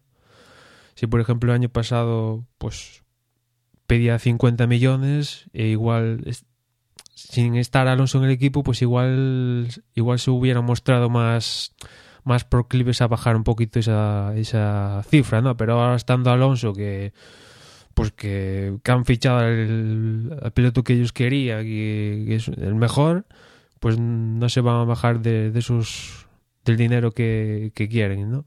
Se habló de Movistar, pero bueno, y de algunos japoneses como Rakuten, Sony, pero no de momento pues no ha fructificado de forma que se plaven en monoplaza. Igual llega a Australia y vemos ya los patrocinios, pero de momento está peladitos. Claro, cuando menos. Desde luego ver los monos ahí de tanto Alonso como Baton como el monoplaza se ve vacío ahí como no sé. Hombre, evidentemente McLaren se beneficia, pues se habla de una inversión de onda de 100 millones, más que las unidades de potencia, evidentemente, le salen gratis a McLaren, pues con eso pueden sobrevivir unos años, ¿no? Pero teniendo en el equipo a Fernando Alonso y a Baton, que son campeones del mundo, no tener, no sé, una marca que esté dispuesta a aflojar 50 kilos, pues hay un director de marketing o alguien que se encarga de eso que, tiene que perder su puesto ya. Sí, desde luego es un poco, poco llamativo. Y bueno, ya que hemos hablado, pues de cómo hemos visto el, el coche de McLaren sin pegatinas, sin apenas patrocinadores, yo creo que puede ser el momento de hacer una pausa, meter una promo y hablar de lo que han sido los test que han estado pues estos días en Jerez y que ya pues nos pueden dejar alguna, alguna idea. ¿Sabéis de qué está lleno Internet? No, de eso no, guarros. Internet está lleno de podcasts. Pero como las trufas en el bosque, a los podcasts hay que encontrarlos y a veces no es nada fácil. Para lo primero, contamos con cerdos con muy buen olfato. Para lo segundo, contamos con Agustín, Verdugo 789, que tiene muy buen oído y luego nos lo cuenta todo en su podcast sobre podcast. No soy un troll. Pues cuatro días eh, han sido los que hemos tenido los coches rodando en Jerez. Eh, seguramente quien más ha seguido la evolución de los coches y las noticias que han dado eh, es nuestro compañero Emanuel. Emanuel, yo creo que este primer test no es el más importante, sí que es un poco pues el, la puesta en la pista y un poco el, el mostrar las cartas que cada equipo quiere mostrar. Pero ¿Qué, puedes destacar de esta primera tanda de test que tenemos esta temporada? Eh, muy bien, como te decías, pues como siempre, como es tradicional, esta primera tanda de test hay que tomarlos con cierta cautela, pero alguna conclusión se, se, puede, se puede sacar. Por un lado es que en general los coches, todas las escuderías han rodado un 56% más que lo que hicieron el año pasado, con lo cual ahí ya se puede apreciar que ya hay menos problemas de fiabilidad y que las cosas están más seguras en cuanto a esas nuevas unidades de potencia, esos V6 Turbo, ¿no? Y con ese... Una, una pregunta con esto que comentas. Em, el año pasado alguna, alguna escudería, si mal no recuerdo, no había participado en los primeros test. Este año tuvimos algún, alguna baja en estos test de Jerez. Sí, Force India, que que antes me refería al tema este de Carlos Slim, que podía comprar una escudería, y un poco me estaba refiriendo a Force India porque Force India, que fue el primero, en, el primero o el segundo, porque bueno, Williams lo presentó en una revista. El caso es que Force India presentó su coche en México ahí con gran expectación y todo esto, y anunciaba que no iba a estar en, en Jerez. Dijo que el coche de este año iba a estar para los primeros de Barcelona, ahora han dicho que no que en estos de Barcelona va a estar el coche del año pasado y que vamos a ver si igual en los segundos de Bahrein está el coche del 2015. Y es que incluso se ha llegado a especular que Force no llega a correr en Australia, con lo cual la situación de la escudería, aunque quieran vender la moto de que no, esto está planificado, está bien, tenemos algunos problemas con el suministro de piezas y tal, pero aquí ya sabemos que cuando no estás en una zona de test salvo que te llame Red Bull, Ferrari o McLaren, una de estas que es grande y que puede ser por alguna de esas razones sea cierta, el, resto de escuderías es porque o no tienes pasta o no has pagado o tienes problemas de ese índole, ¿no? Con lo cual, Force India, que tiene para mí una gran pareja de pilotos como Sergio Pérez y Nico Hulkeberg, ya de partida van a empezar con cierto, si es que la empiezan, van a empezar la pretemporada y la temporada con cierto hándicap porque se han perdido unos al menos ocho días de test con el coche 2015. Como, como, decía, pues este incremento de vueltas en estos test, estos cuatro días, pues saca la conclusión que, como decía antes, que los coches son más fiables. De hecho, el más fiable de todos es Mercedes, que ya el primer día Rosberg se, se montaba al monoplaza y el tipo se eh, tiraba más de ciento, creo que más de 150 vueltas. El tipo ya hacía stints de 30 vueltas. El segundo día Hamilton ya hizo un simulacro de carrera, o sea, algo inimaginable para ser la primera y segunda jornada de test de una pretemporada de Fórmula 1, algo que, bueno, lo normal es ir rodando el coche, hacer alguna tandita y tal, 10 vueltas, entro, salgo, pero ya hacer en el primero stints de 30 vueltas y el segundo día eh, simulacros de carrera ya, bueno, fue un sopapo para las otras escuderías de, de una manera inimaginable, ¿no? Se podían haber esperado cierto cierto nivel de Mercedes, pero ya que les plantaran 200, más de 200 vueltas en los dos primeros días, ya, como digo, un sopapo inimaginable, ¿no? Como digo, Mercedes rodó muchas vueltas, 516, pero en, tiempos sí que estuvo ahí, mm, para mí, escondiéndose, no mostrando todo el potencial y, bueno, mostraron el potencial en cuanto a fiabilidad y vueltas y, de hecho, por ejemplo, eh, de los compuestos que llevó Pirelli para aquí, para Jerez, digamos que del compuesto medio el que más rodó fue Rosberg, del compuesto, un compuesto especial que se habla de que sea el duro para esta temporada, pues Rosberg también hizo el, que hizo más vueltas, del compuesto duro Rosberg hizo más, más vueltas, del compuesto intermedio Rosberg también hizo más vueltas, o sea, digamos que Mercedes ya la primera tanda de test, mi conclusión es que ya hizo los deberes por triplicado, ¿no? Le falta ahí nos falta saber su nivel a una vuelta porque en lo que es carrera yo creo que ya no tiene nada que hacer el resto, ¿no? Después, mm, un poco la sor bueno, sorpresa, sí, viendo de dónde venían, Sauber, que Felipe Nasser un día marcó el mejor tiempo de la jornada, Sauber ha sido el segundo, la segunda escudería con más vueltas, 382, parece que Sauber en gran medida, al parecer, por la, unidad de potencia de Ferrari, pues han mejorado el nivel, pero bueno, falta saber dónde están, ¿no? Porque es cierto que tenía mucho margen de, mejora, pero no se pasa de un año de no puntuar todo el año a estar en la cabeza de, de, de, pues de la clasificación, ¿no? Después, otro que rodó bastante bien, sobre todo teniendo en cuenta que lleva motor Renault, es Toro Rosso, que se marcó 353 vueltas. Tanto Carlos Sainz como Verstappen rodaron bastantes vueltas. Y Toro Rosso, en, en, principio, tiene previsto llevar una evolución seria para la. Bueno, más o menos todos tienen previsto llevar una evolución seria en la. en los entrenamientos de Barcelona 2, las, la última sesión de cuatro días.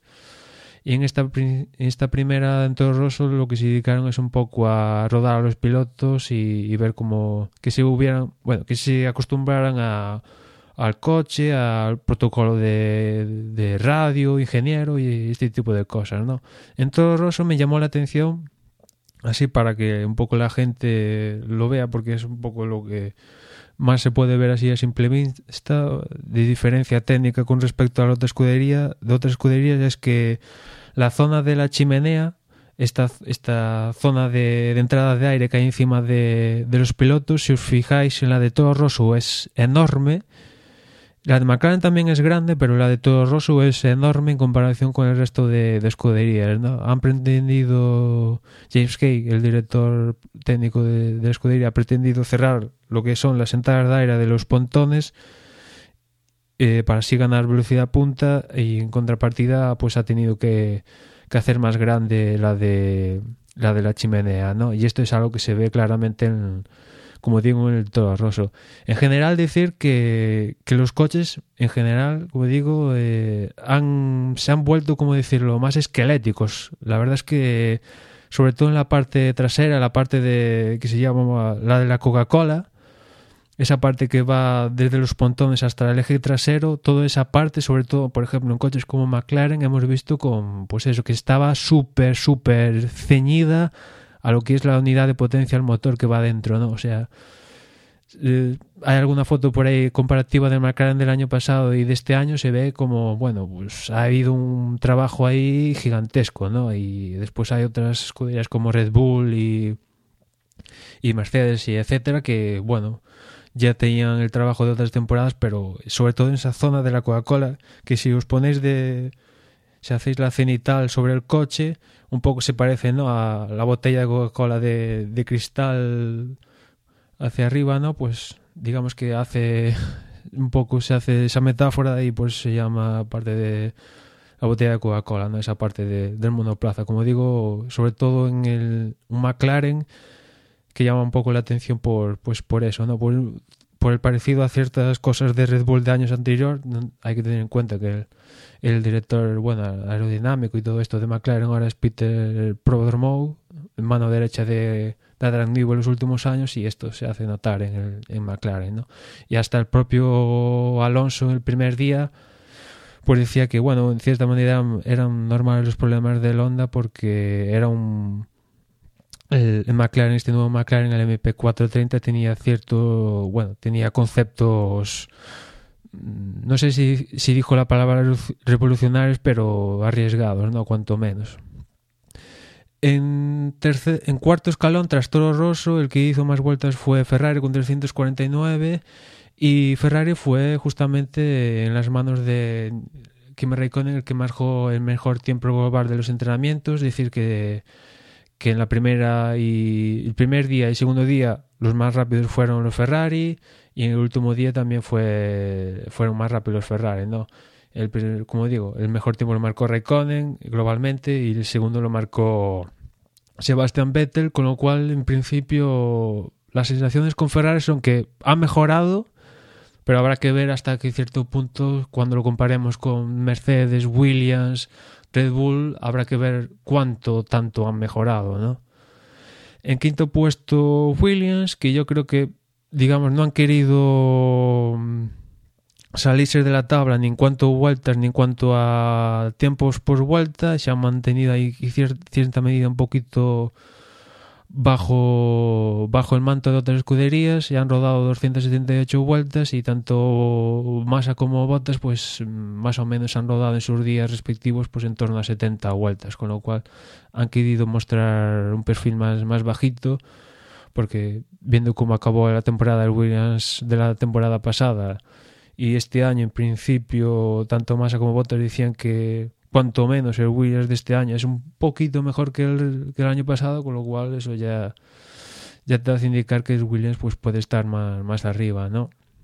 Y con respecto al Williams, decir que, que Pat Simons decía aquí en Jerez que una de las cosas que hicieron el año pasado era reducir mucho el peso del monoplaza. De hecho, el Williams era uno de los monoplazas que estaban claramente bajo peso, es decir, que, que estaban bajo el peso mínimo y esto les permitía pues eh, ser más rápidos sobre todo al principio de carrera ¿no? y aparte ayudados por el motor Mercedes que consumía menos pues lo hemos visto en varios grandes premios cuando nos mostraban desde la realización el tema este de combustible pues uh, los coches de botas y masa pues consumían bastante menos. Y lo que han hecho para este año, comentaba Pat Simons, que era justamente esas zonas delicadas en las que el año pasado arriesgaron para ahorrar peso, pues este año, gracias a esa ganancia de, de, del peso mínimo, pues les ha permitido asegurar y que el Williams sea un poco más fiable, ¿no? En sexto puesto, el que hizo más vueltas fue Lotus, con 190, con 190 y que se estrenaba con el motor Mercedes. Se perdieron la primera jornada, pero bueno, en los tres últimos tres días de los cuatro que contaba las jornadas de test en, en Jerez, rodaron 120, 100, como decía antes, 190 vueltas, perdón. Y bueno, salieron, han salido un poco del agujero negro del año pasado con Renault y tanto Maldonado como Grosjean pues hicieron, bueno, Grosjean menos 53, pero Maldonado ya se marcó 137 vueltas y parece que el coche con Motor Mercedes va a ser una película diferente y veremos si puede estar al nivel de Williams del año pasado, ¿no? Y ya en la cola, Red Bull con 166 vueltas. La verdad es que hubo un día en el que Daniel Kvyat pues tuvo un, un medio accidente y rompió el alerón delantero del nuevo monoplaza y claro, como ser un, al ser un monoplaza nuevo tiene pocos recambios y, y una jornada prácticamente a la basura y ahí perdieron bastantes vueltas y aparte tuvieron también problemas con la unidad Renault, que no deja de ser curioso que Toro Rosso se marcara 300 353 vueltas y Red Bull 166. Yo creo que hay ese Red Bull mmm, hay algún problema gordo. Es cierto que el año pasado ganaron tres carreras, pero está claro que el nivel de Red Bull está yendo a menos, ¿no? Desde, desde han tenido lo mejor de lo mejor y bueno, ya el año pasado mmm, Ferrari y Williams, sobre todo Williams, y no tengo que decir Mercedes, ya bastantes carreras quedaban por delante de los Red Bull, y pero que quedara Ferrari ya te da un signo de que el nivel medio de Red Bull ha bajado, ¿no? Y este año yo creo que con Lotus teniendo Mercedes, Red Bull lo va a tener más complicado. Veremos en los siguientes tondas de, de Barcelona si pueden salir y, y, van más, más están más arriba en las, en las clasificaciones. Y ya en el último puesto, con solo 79 vueltas, McLaren, que bueno, como antes decía, pues en el primer día Fernando Alonso hacía seis vueltas, pero seis vueltas que salir, entrar, salir, entrar, salir, entrar, o sea, seis vueltas de, de nada. En el siguiente día desde McLaren decían, bueno, ya hoy hemos agregado los problemas, pues salía Baton, que hacían la alternancia con Alonso y Baton, pues salía Baton y los mismos problemas, o sea, los mismos o otra clase de problemas, pero las mismas seis vueltas, salir, entrar, salir, entrar. En el tercer día volvía Alonso, treinta y pico vueltas, y en el último día Baton, treinta y pico vueltas. Mm, lo han dicho ellos que, bueno, lo tienen la, tienen la situación controlada, pero han dicho que no han cumplido el objetivo para estos primeros test. Y, o sea, con lo cual no diré que, que tienen problemas, pero no dejan de tener problemas, porque han rodado solo 79 vueltas, ¿no? Y, y McLaren Honda no tiene la misma situación que los que tuvieron eh, ellos el año pasado. Me explico, es que en los test post Abu Dhabi el año pasado, es cierto con el, con el, coche del año pasado, pero esa unidad de potencia Honda ya, al menos una primera evolución, ya pudo rodar o al menos subsanar ciertos problemas. Y ahora llega la primera jornada de Abu Dhabi, de, Jerez, es cierto, con el coche nuevo, pero siguen teniendo problemas, con lo cual ahí ha habido dos meses de siguiendo teniendo problemas, ¿no? Con lo cual como decía, tienen la situación controlada, pero siguen teniendo problemas. Y la situación se le puede complicar más si, por ejemplo, en las jornadas de Barcelona eh, se da la casualidad de que viene un temporal como el que hemos tenido aquí en España esta última temporada, esta última semana, perdón, donde el que hasta en Barcelona ha nevado o una cosa así, si eso se da en las dos próximas tandas de test, McLaren Honda se van a contar con un sopapo en Australia y, y las siguientes de, de órdago, vamos. Esperemos que no se dé la situación esta de que llueva, ni que caiga nieve, ni cosas extrañas, ¿no? Sí, la verdad es que lo que, lo que comentas, bueno, yo creo que era un poco lo esperado. Vemos los equipos que estaban ahí arriba, siguen ahí arriba, los equipos que estaban eh, como Red Bull, como Ferrari, pues intentando, bueno, luchaban entre ellos pues por esa tercera plaza, eh, tercera, cuarta, quinta plaza, esos equipos pues eh, se ve que, que, bueno, que se están, bueno, han trabajado duro durante el invierno, sorprende un poco quizá Ferrari, ¿no? Que, que por fin retoma un poco la, la senda, o por lo menos eso lo parece, pues siempre han prometido grandes cosas en pretemporada y luego quien, quien ha puesto todo en el asador pues ha sido Fernando Alonso. Y lo que comentas de McLaren Honda, Honda llevará más tiempo trabajando, digámoslo, tranquilamente en, el, en ese motor, pero, pero les falta el ponerlo en una pista y es lo que están haciendo ahora, tienen poco tiempo y van contra reloj. Cualquier cosa pues que, que les reste horas de trabajo va a suponer un gran problema, como bien dices, y la climatología pues eh, les puede jugar una mala pasada. No creo que lleguen, pues, eh, o sea, que, lleguen a Australia con, con, estas diferencias que estábamos viendo, eh, relativo a las velocidades, porque bueno, es un primer test, es una, es una toma de contacto, no es eh, como tú dices, que, llegues como, como Mercedes, que te plantes a hacer simulacros de carrera, que, que vayas tan en serio como han ido Mercedes, pero eh, los rivales ya están asentados. No, no han asentado como, como Mercedes, pero bueno, Ferrari está rodando, eh, Renault está rodando con, con Red Bull, con Toro Rosso, eh, con lo cual eh, Honda pues tiene que, que ponerse las pilas. Eh, tiene poco tiempo y, la pretemporada está recién comenzada en cuanto a entrenamientos, pero no le queda mucho, mucho más. Entonces eh, habrá que seguir un poco la evolución. Quizá estos entrenamientos, como, como cada año, no son los que más nos van a dar cuenta de lo que va a ocurrir durante la temporada, pero sí que pueden indicar pues alguna, alguna tendencia. Y, y después hay que tener en cuenta, un- no sé si los equipos lo tendrán en cuenta, imagino que sí, que son mega profesionales, y es que eh, tanto veremos la tem- o sea, las condiciones climatológicas de los próximos test, pero lo que va a ser seguro es que va a hacer un poco de frío, al igual que sucedió en Jerez. Y claro, en Australia, digamos que está acabando el verano y está entrando el otoño, tanto te puedes encontrar un día un poco calor como te puede llover y hacer frío. Y algo que no va a suceder en Malasia. En Malasia vamos a tener calor sí o sí. En Bahrein vamos a tener calor sí o sí.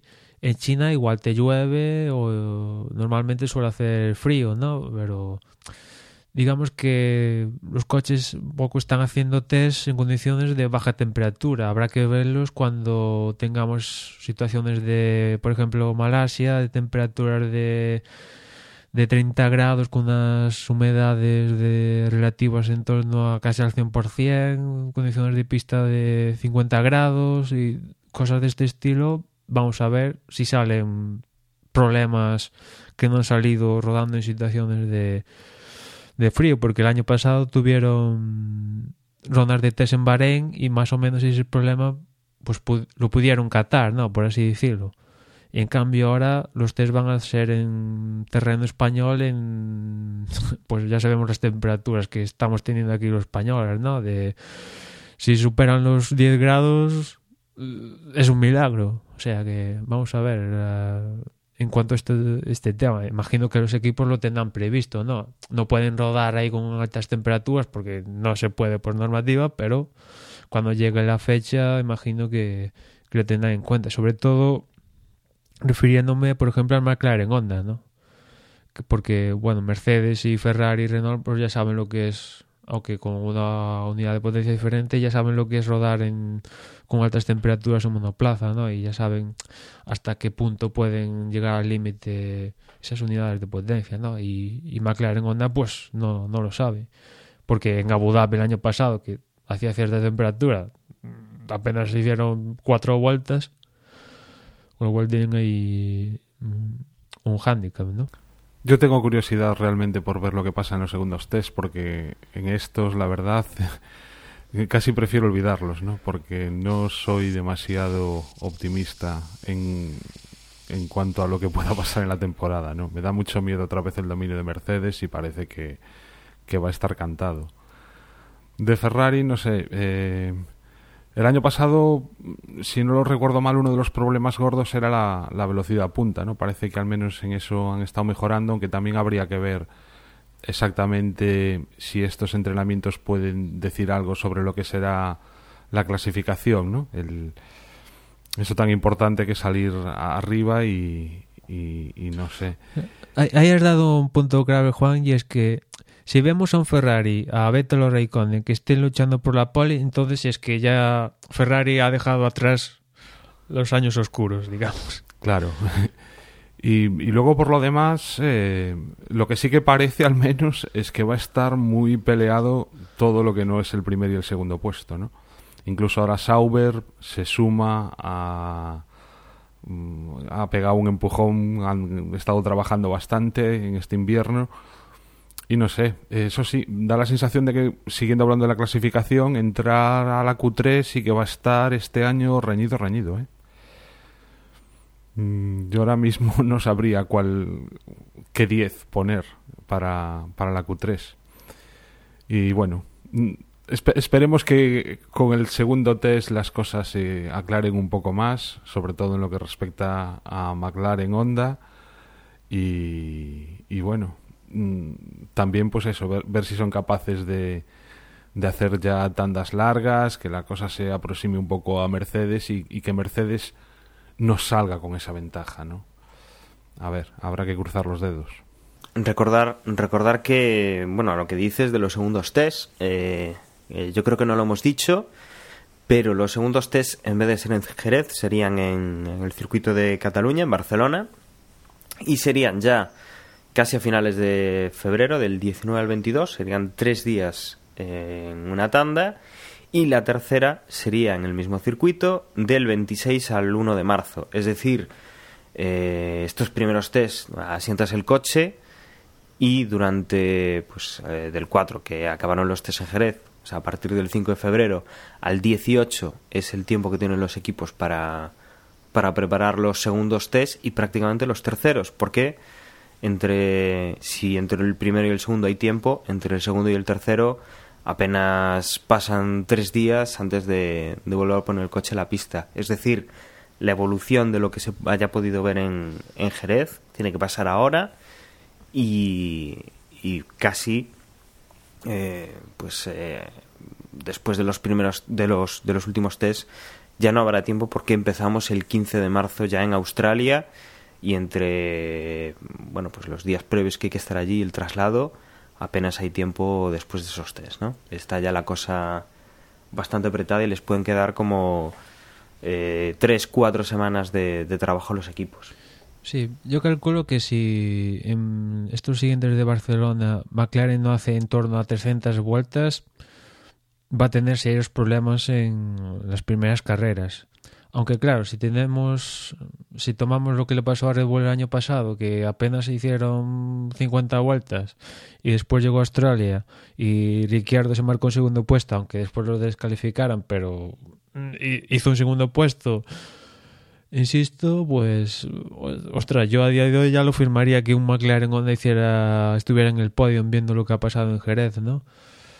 Pero claro, vete tú a saber si cómo se dan las circunstancias, ¿no? Pues sí, ciertamente tenemos eh, quizá el, mes fuerte en cuanto a, a lo que tienen que hacer los equipos, eh, quitando el mes este que, que hay de semidescanso a mediados de temporada y que contamos con que la, los equipos se pongan las pilas y que, bueno, Mercedes no, eh, por buscar algo de igualdad y que, que el resto de equipos pues se pongan a la altura de lo que, bueno, pues eh, está el equipo alemán que, que sumamente fuerte aparecía el año pasado y que este año no parece que vaya a minorar, como dice Juan.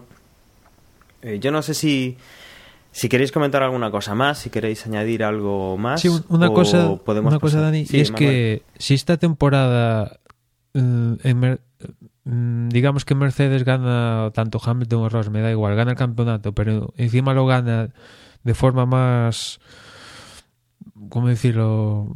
Lo gana arrasando más de lo que hizo el año pasado, entonces ya hay que plantearse algo drástico en el reglamento para modificar las la, las, las reglas, ¿no? Para que haya cierta igualdad, ¿no? Porque, vale, uno o dos años que Mercedes lo ha hecho bien, porque lo ha hecho bien haciendo un motor y tal, y que gracias a eso consiga uno o dos campeonatos, pues perfecto, ya, pero más de dos años ya empieza a ser ya un poco la gente se empezará a aburrir de que gane siempre el mismo como sucedió en la época de Schumacher la de Vettel y como sucede siempre que alguien gana siempre y aparte ganando arrasando ¿no?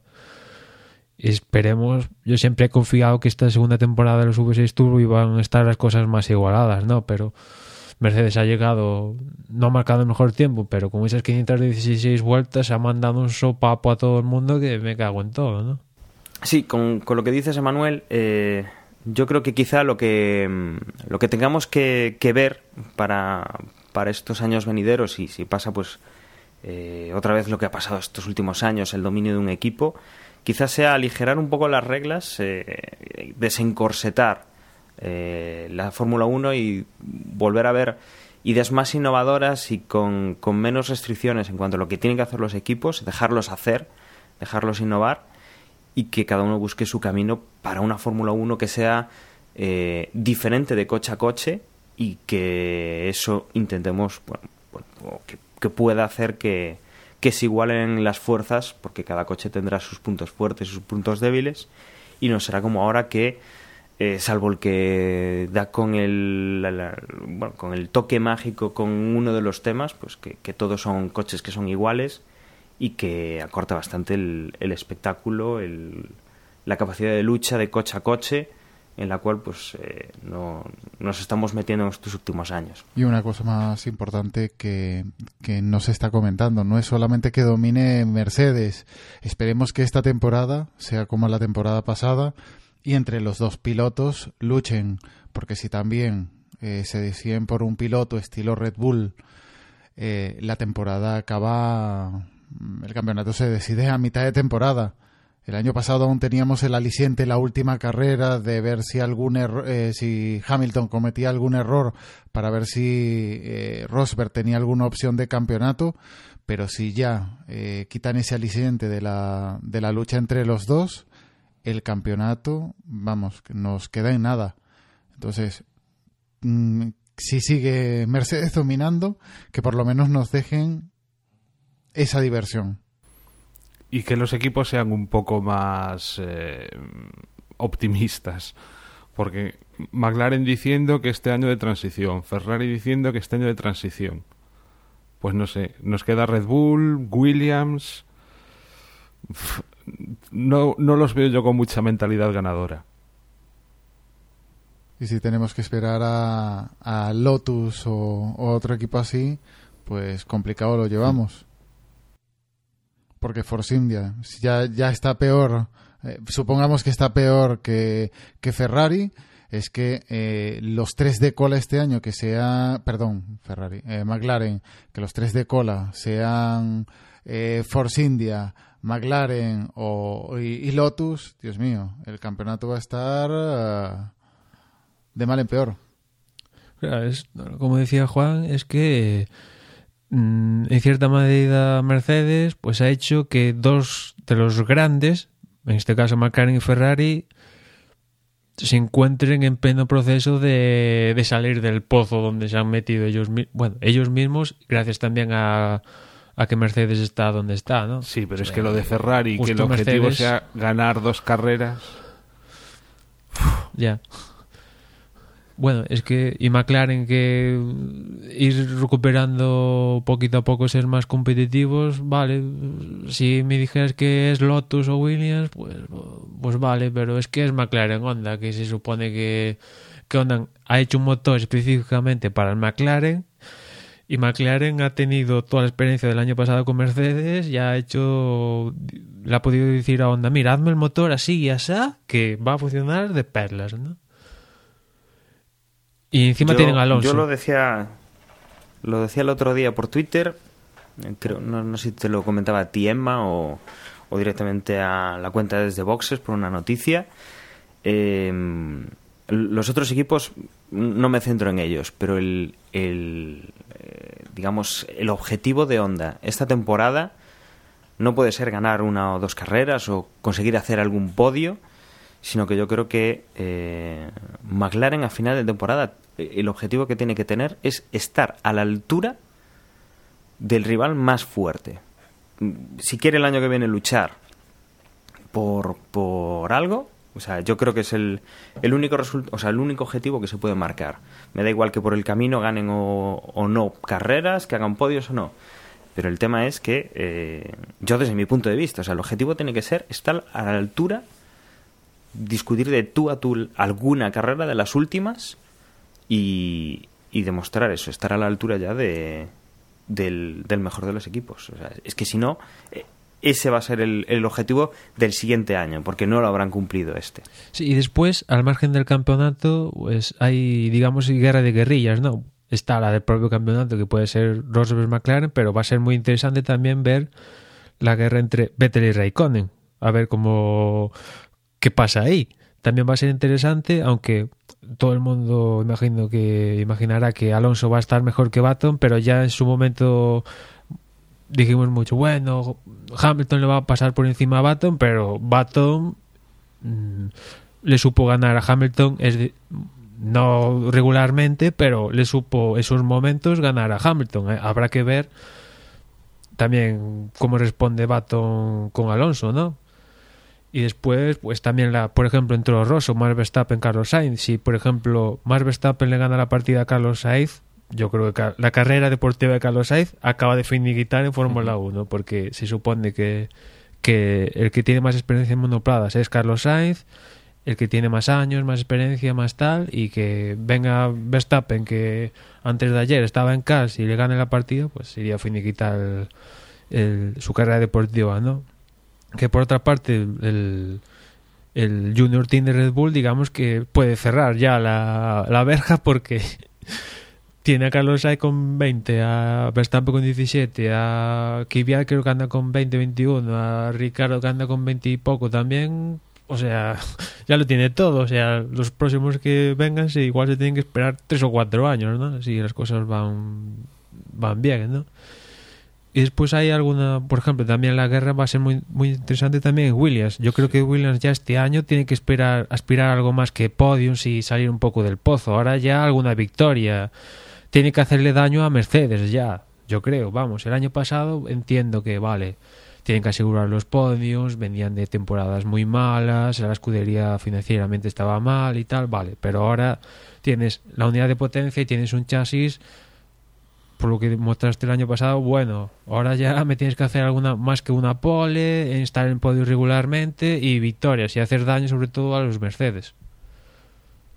Y en Red Bull, no sé, a ver cómo es, qué pasa en Red Bull si Ricardo sigue siendo lo que fue el año pasado y cómo responde Kvyat a las expectativas ahora que, que está en un equipo como Red Bull y, y ver si Red Bull va hacia abajo en tendencia negativa o sale salir del paso de de, de, de este de esta transición de entre que se va Vettel se va Niwi diga, Niwi entre comillas ver si va eso tendencia negativa o sale resurgir hacia arriba Yo creo que Kvyat también este año se la juega, ¿eh? No exactamente de la misma forma que Carlos Sainz, pero ya lo puede hacer bien. sí sí desde luego si como falla un poquito y Verstappen esté acertado las tiene contadas Pues yo creo que hasta aquí eh, hemos hecho un resumen de las noticias, las novedades y lo que ha dado de sí el- los primeros test. Y si ahora sí nadie tiene más que, que añadir, yo creo que podríamos ir despidiéndonos.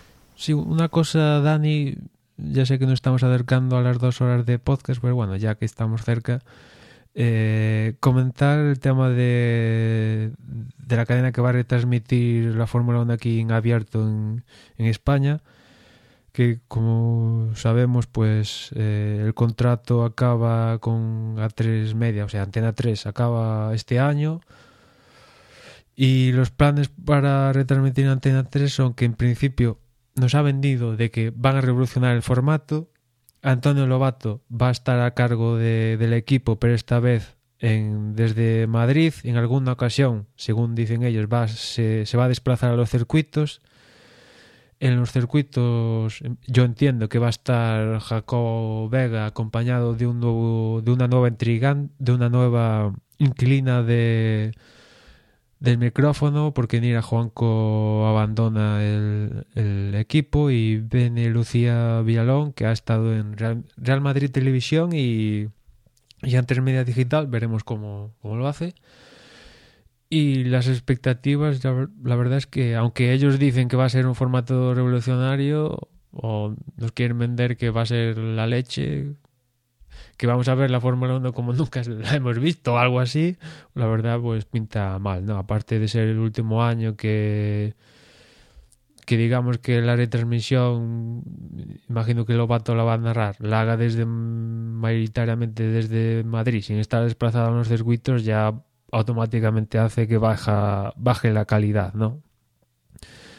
Y eh, al margen de eso, ya mm, debemos empezar a pensar cómo vamos a ver la Fórmula 1 pues en el 2016, ¿no? Porque esto pasa muy rápido y habrá que ver porque en 2016 en principio va a estar en exclusiva en Movistar Televisión, que es coto cerrado en el que te haces de Movistar o no vas a poder disponer de, de la Fórmula 1 tal como está planteado a día de hoy, con lo cual habrá que pensar cómo se ven las carreras para, no sé, para los que son muy aficionados, pues imagino que se suscriban a, Movistar y para la gente que la ve porque se la ponen en la televisión en abierto y tal, pues igual esa gente se pierde para siempre. Bueno, pues yo creo que las dos horas las vamos a cumplir eh, con la edición final del podcast. Así que, eh, por ir cerrando, me voy a despedir, voy a recordaros que desde Vox.es es el centro neurálgico de Desde Boxes, es donde tenéis los podcasts, donde podéis encontrarnos, donde podéis dejarnos comentarios. Y bueno, eh, como decía, a partir de finales de, febrero tendremos los segundos y los terceros test. Eh, volveremos a comentaros lo que, lo que ahí ocurra. Y en nada estaremos ya con, con lo que es la temporada 2015, eh, con el Gran Premio de Australia a mediados de marzo. Os dejo con mis compañeros y nos escuchamos en el próximo podcast. Y como es tradicional, tenéis disponibles las cuentas de Desde Boxes en Twitter. La dirección es twitter.com para Desde Boxes y también tenéis disponible Desde Boxes en Facebook. La dirección para acceder al Facebook de Desde Boxes es facebook.com para Desde Boxes. Y por mi parte nada más y ya nos escuchamos en la próxima. Un saludo. Bueno, pues nada, recordaros que el correo para ponerse en contacto con nosotros es desde boxespodcast.gmail.com y hasta la próxima. Ya para terminar, eh, deciros que sigue estando la, aplicación de Desde Boxes en la tienda de aplicaciones de, Android, en el Play Store. Buscáis por Desde Boxes y ahí la, la tendríais. Nada, comienza una nueva temporada, así que un saludo.